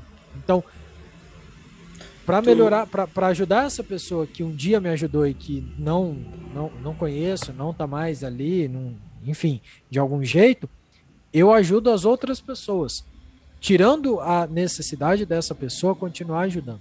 Então eu ajudo as pessoas agora, eu ajudo os novatos, eu ajudo as pessoas do jeito que eu consigo. E pronto. E é assim que a gente tem que fazer. E é, e é essa é, é, é isso uma das coisas que o, o a comunidade do Bitcoin, o próprio Bitcoin e a comunidade do Bitcoin mudou muito em mim. Pô. Que é tipo assim, é, é, é, essa, é esse senso de responsabilidade para com o outro. Por que tu escolheu ser anônimo, Coré? OPSEC, né? Eu não quero, eu não quero que as pessoas saibam quem eu sou. Porque Mas tu tem hoje... medo disso, das pessoas, se por acaso um dia descobrirem? Não, não é questão de medo, é questão de privacidade. É... Mas te atrapalharia quero... de alguma forma, tu acredita? A tua segurança, no caso? Não, não, não, é questão de segurança. A, a, não é. Na verdade, não é isso. É, é, é uma coisa que eu aprendi é, estando, é, primeiramente, né, aprendi é, estando ativo sempre no, no mundo do, do dentro do, do, do da, da internet. Antigamente eu tava, eu tinha a blogosfera, né, que era o pessoal que é, fazia blog, é, que tinha blog, né, blog de investimento, a Finansfera que o pessoal chamava. É, e, e depois eu comecei a entender muito isso, que é o seguinte: a partir do momento em que você tem atrelado quem você é virtualmente e quem você é fisicamente, você tem uma, uma necessidade de tomar um, o mesmo cuidado que você toma fisicamente, você vai tomar virtualmente. Por quê? Porque você é a mesma pessoa. Agora, quando você é um anônimo, quando você tem um avatar, quando você tem um, um personagem, certo? Esse personagem existe no mundo virtual. Só que esse personagem não existe no mundo físico. Então, a minha vida pessoal é uma coisa. A minha vida na internet é outra. E elas são totalmente, completamente diferentes. É óbvio que em algumas coisas elas é, se chocam, né? Em, em N questões. Mas é, a, a, a minha vida virtual, 99% da minha vida virtual é totalmente apartada da minha vida, é, da minha vida pessoal. E desse jeito eu deixo as coisas muito bem separadas, muito bem definidas, para que uma não, não, não venha a, a, se chocar com a outra. Mas, mas, é, mas existe também a possibilidade de alguém que te conhece, por exemplo, acabar te encontrando por aí. E tu já pensou nessa opção? Sim. E... Eu quero ver a pessoa definir quem eu sou. Ah, não. Mas não, mas tipo assim, eu digo assim, tipo, não, então. Eu vou. Eu, já aconteceu vezes que uma pessoa me conhecia, é, é, conhecia eu pessoalmente, e apresentou e falou assim: Porra, cara, você conhece o Coreia? Ele tá mais ou menos lá no Twitter. Eu não sei se você já ouviu falar dele. Eu, eu cheguei e falei: Cara, não, Nunca ouvi falar desse cara, não. Que louco, né? Mas já, já aconteceu. Já aconteceu. Caramba, mas tipo assim, ele não reconheceu a tua voz? Não. Porque, querendo ou não, a voz que sai no, no, no áudio, ela é bem. É, não é bem diferente, mas é, é, é, é diferente quando você tá falando pessoalmente com as pessoas, né? Ah, não então, sei. Se eu te é, é ouvisse, meio... eu ia saber que era tu. Será? Cara, será? Será que sim? Será? Porque só se for porque, assim, Ó, só se for porque... muito, mas. Então, e, e, e, tem um. Tem, assim, é, é, é, engraçado porque quando você fala. Quando você né, mostra, assim, quando você né, é, comenta que, que você. É, é, que você não comenta que você é você. É, o, o, qual, qual, qual que é o ponto que, que que fica que fica bem definido que é difícil você alguém chegar e falar assim não mas você é realmente Coreia. Eu sei quem que você é você é o Coreia. É porque assim se a minha postura é, e se o meu conhecimento que a pessoa sabe pessoalmente é, que, que, que eu pessoal né sabe é a mesma do eu virtual aí logicamente você fala assim não é ele, ele sabe. Ele entende desse negócio e é ele porque ah, eu tenho 100% de certeza. Ah, tá. Agora, tá. quando não tem indícios, eu, né? O eu, o meu, o eu pessoal, o cara não sabe nem que eu sei Bitcoin. Entendeu? É o que eu falei, eu, eu no, o que eu falei no Bitcoinheiros. Eu fiz um eu, eu me avelinei no mundo do pessoal. Então, tipo assim, é, tipo assim, o cara chega para mim e fala assim: "Não, e, e, os seus Bitcoin, que não sei o quê?" Eu falo: "Ah, não, vendi em 2018 lá, cara, né? Esse negócio aí de moeda digital não, não vale a pena não. Eu só invisto em renda fixa mesmo e tá tudo certo." E é esse é essa pessoa que eu visto, entendeu? É, é aquela coisa. Qual que é a diferença do Superman pro pro pro Clark Kent? É um óculos. É uma questão imbecil. Então, se agora, se você chegar e falar que você você na internet é o Arnold Schwarzenegger, mas na vida pessoal você é o Danny DeVito, entendeu? As pessoas vão olhar e falar assim: "Não, cara, não. Não é não, possível. Não, não é, não é possível." Entendeu? Então, quanto mais disperso você ficar, melhor é. Então, não, a minha conversa no pessoal é uma coisa e, e, e eu no, no, virtual sou outra. Tá, então, tipo assim, e tu vê, por exemplo, assim, tu vê algum problema eu me expor assim, por exemplo? Ah, o que todos os problemas foi aquilo que eu já falei para você. O maior problema deles que eu me vejo é, é com relação a questões pessoais. Que eu acho que assim é, depende muito do, do psicológico das pessoas, depende muito das coisas. Se você tiver uma, é, é, por exemplo, você, se você fala alguma coisa, às vezes respinga, por exemplo, na Carol.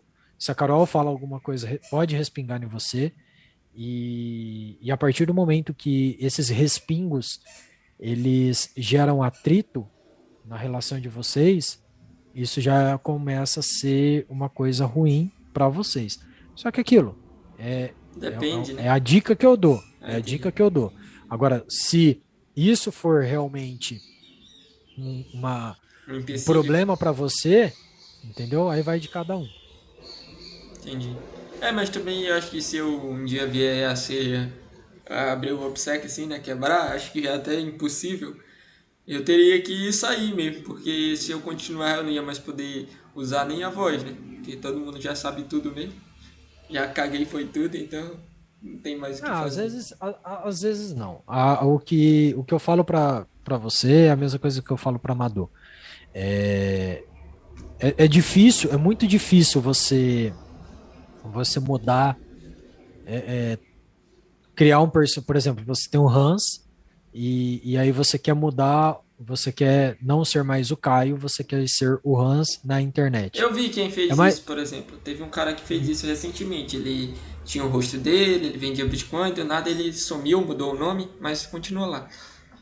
Então, é, aí o que, que acontece? No começo vai ser difícil, mas depois de um tempo, as pessoas vão desvinculando quem você é de quem você é pessoalmente de quem você é verdadeiramente, virtualmente. É, um, um exemplo, a Madu, pelo jeito, tá querendo se avelinar também. Entendeu? Não, mas eu Talvez ela consiga. Não, é possível. É possível. É possível é, né? por conta que é, o tempo é o, o seu aliado nesse caso. A Madu, conforme ela vai tirando o rosto dela das coisas, conforme ela vai, vai fazendo as pessoas se esquecerem do rosto dela, a, as pessoas vão começar a não atrelar é, o ela pessoal do ela virtual. Entendeu? Uhum. A mesma coisa você. Se um dia você quiser fazer um avatar e usar esse avatar do Hans, é, de qualquer jeito que ele, que ele seja, para você colocar ele na perspectiva virtual e tirar o, o seu rosto, ou a Carol mesmo fazer isso. Vou virar é... um pato. Então, você pode virar um pato também, sem problema nenhum. E assim, é... vai ser. É, é, é, é uma questão de, de tempo para que as pessoas consigam verificar que você não. Tipo assim, que esse aqui é o Hans e não é o Caio. E aí as pessoas chegam e falam assim, mas quem que é o Caio? Entendeu? Tu, tu acredita que tu, existe um tempo determinado para te estar tá fazendo o que tu faz? Ou tu acha que tu sempre vai estar tá por aí produzindo e pá? Não, tem uma validade, eu não sei até quando. Ah, mas vai chegar uma hora que tá basicamente bom. eu vou chegar e vou falar, tá, bom, tá então. os fios estão criados, tá tudo, né? os fios tá tudo só. criado, tá, tá andando sozinho, já ajudei o que eu tinha que ajudar na comunidade, meu tempo já já foi o suficiente aqui para a comunidade, agora vou vou dar o barra kit, vou aí eu vou fragar, entendeu? Aí é. chega uma hora que É, que aí cara... você se fraga e já era. Quando o cara é, é, Eu não vou nem falar nada, tá tudo certo então. É... Muito obrigado, Coreia. Foi uma honra te receber. Eu sei o esforço que tu fez para estar tá aqui. E, cara, só agradeço realmente de coração. Foi muito boa a nossa conversa. É sempre muito bom conversar contigo, eu sempre aprendo mais. E espero que tu possa voltar outras vezes no futuro. Vou chamar alguns convidados e a gente vai fazendo. E se tu ainda estiver por aí, não, não tiver sumida, a gente vai te chamar de novo. Tu vai vir aí. Aí tu mostra o rosto pra galera. A gente vai colocar a meta aqui, mil, mil likes. Aí o Coreia mostra o rosto. Só que não, né? Só que não. então, muito obrigado, Coreia. Tu quer deixar alguma mensagem? Pode se despedir aí. E é isso. Ah, uma mensagem. Vou, vou usar as duas, as duas mensagens. Uma mensagem do Mário Sérgio Cortella e a outra mensagem do Clóvis de Barros Filho. Primeira é do Clóvis de Barros Filho. Eu gosto do Tem Clóvis. abril. Tem abril. Tem abril, tem aculhão. Se você não sabe, se você não entende, senta a bunda na cadeira estuda. Se você não tá bem, você não, não tá feliz com o seu corpo, vai malhar, vai fazer um regime, vai fazer alguma coisa. Se você não tá contente com alguma coisa, muda essa porra dessa coisa na sua vida, mas tenha culhão e bola pra frente. Sempre isso. Toma. E a segunda mensagem do, é, é, do Mário, do que é do Mário Sérgio Cortella, é vaca não dá leite. Você tem que tirar. Perfeito. Nada vem de graça nessa porra dessa vida. Então você vai ter que fazer alguma coisa para você conseguir ter o objetivo, para chegar no objetivo que você quer. vai é doer, vai ser foda, vai ser, você vai chorar, seu psicológico vai para casa do caralho, você vai fazer, vai ser tudo zoado, vai ser tudo fodido, mas vai valer a pena. Tudo vale a pena se a alma não é pequena. Perfeito, ainda rimou, virou rap agora. Boa, é. eu, eu já tinha ouvido as duas, eu, eu gosto bastante, principalmente da do Bril. Eu escutei lá com com Alisson, com Alisson daquele o pessimista, né? não sei se tu chegou a ver, era um canal de libertarianismo. E aí ele sempre levava esse vídeo lá e realmente sobre o Bril é fundamental, né? É, a parada é constância mesmo, tempo. Às vezes a gente quer as coisas muito, muito por cima da hora. É algo que o, o Ojeda e eu a gente percebeu com o tempo que, por exemplo, algumas pessoas, algumas pessoas só querem, só querem vender as coisas, só querem, enfim, falar. Ah, todo dia, velho, todo dia, todo dia no Telegram tem um cara lá que eu fico olhando e o cara encontra uma moeda que vai valorizar 10x. Aí ele fala: ah, Nossa, essa moeda aqui vai valorizar 10x. E, tipo, a galera, mano, nos comentários super hypada lá no Telegram: Nossa, nossa, gostei, gostei, que projeto da hora, inovação e é isso. Mano, já era pra estar tá milionário, né? E aí as pessoas querem tudo muito fácil, tudo muito fácil, nunca querem sentar, estudar, bater a cabeça sofrer pra caramba, que não é nada fácil, toda hora fazer arroz com feijão. Cansa, uma hora tu quer comer um estrogonofe, né? Mas tem que ter cautela, não vai comer estrogonofe todo dia, comer arroz com feijão e é isso. É isso aí. Então, muito obrigado, Coreia, obrigado quem ficou até aqui. Um beijão para vocês. E não se esqueçam do cupom aqui, ó. Loja Liberdade, só camisa bonita. Infelizmente a minha câmera ainda não mostra a camisa. Mas até que eu sou feio, mas com essas camisas aqui o pai fica bonito e tem cupom de desconto. Então, então é isso. Muito obrigado, galera. Um beijo.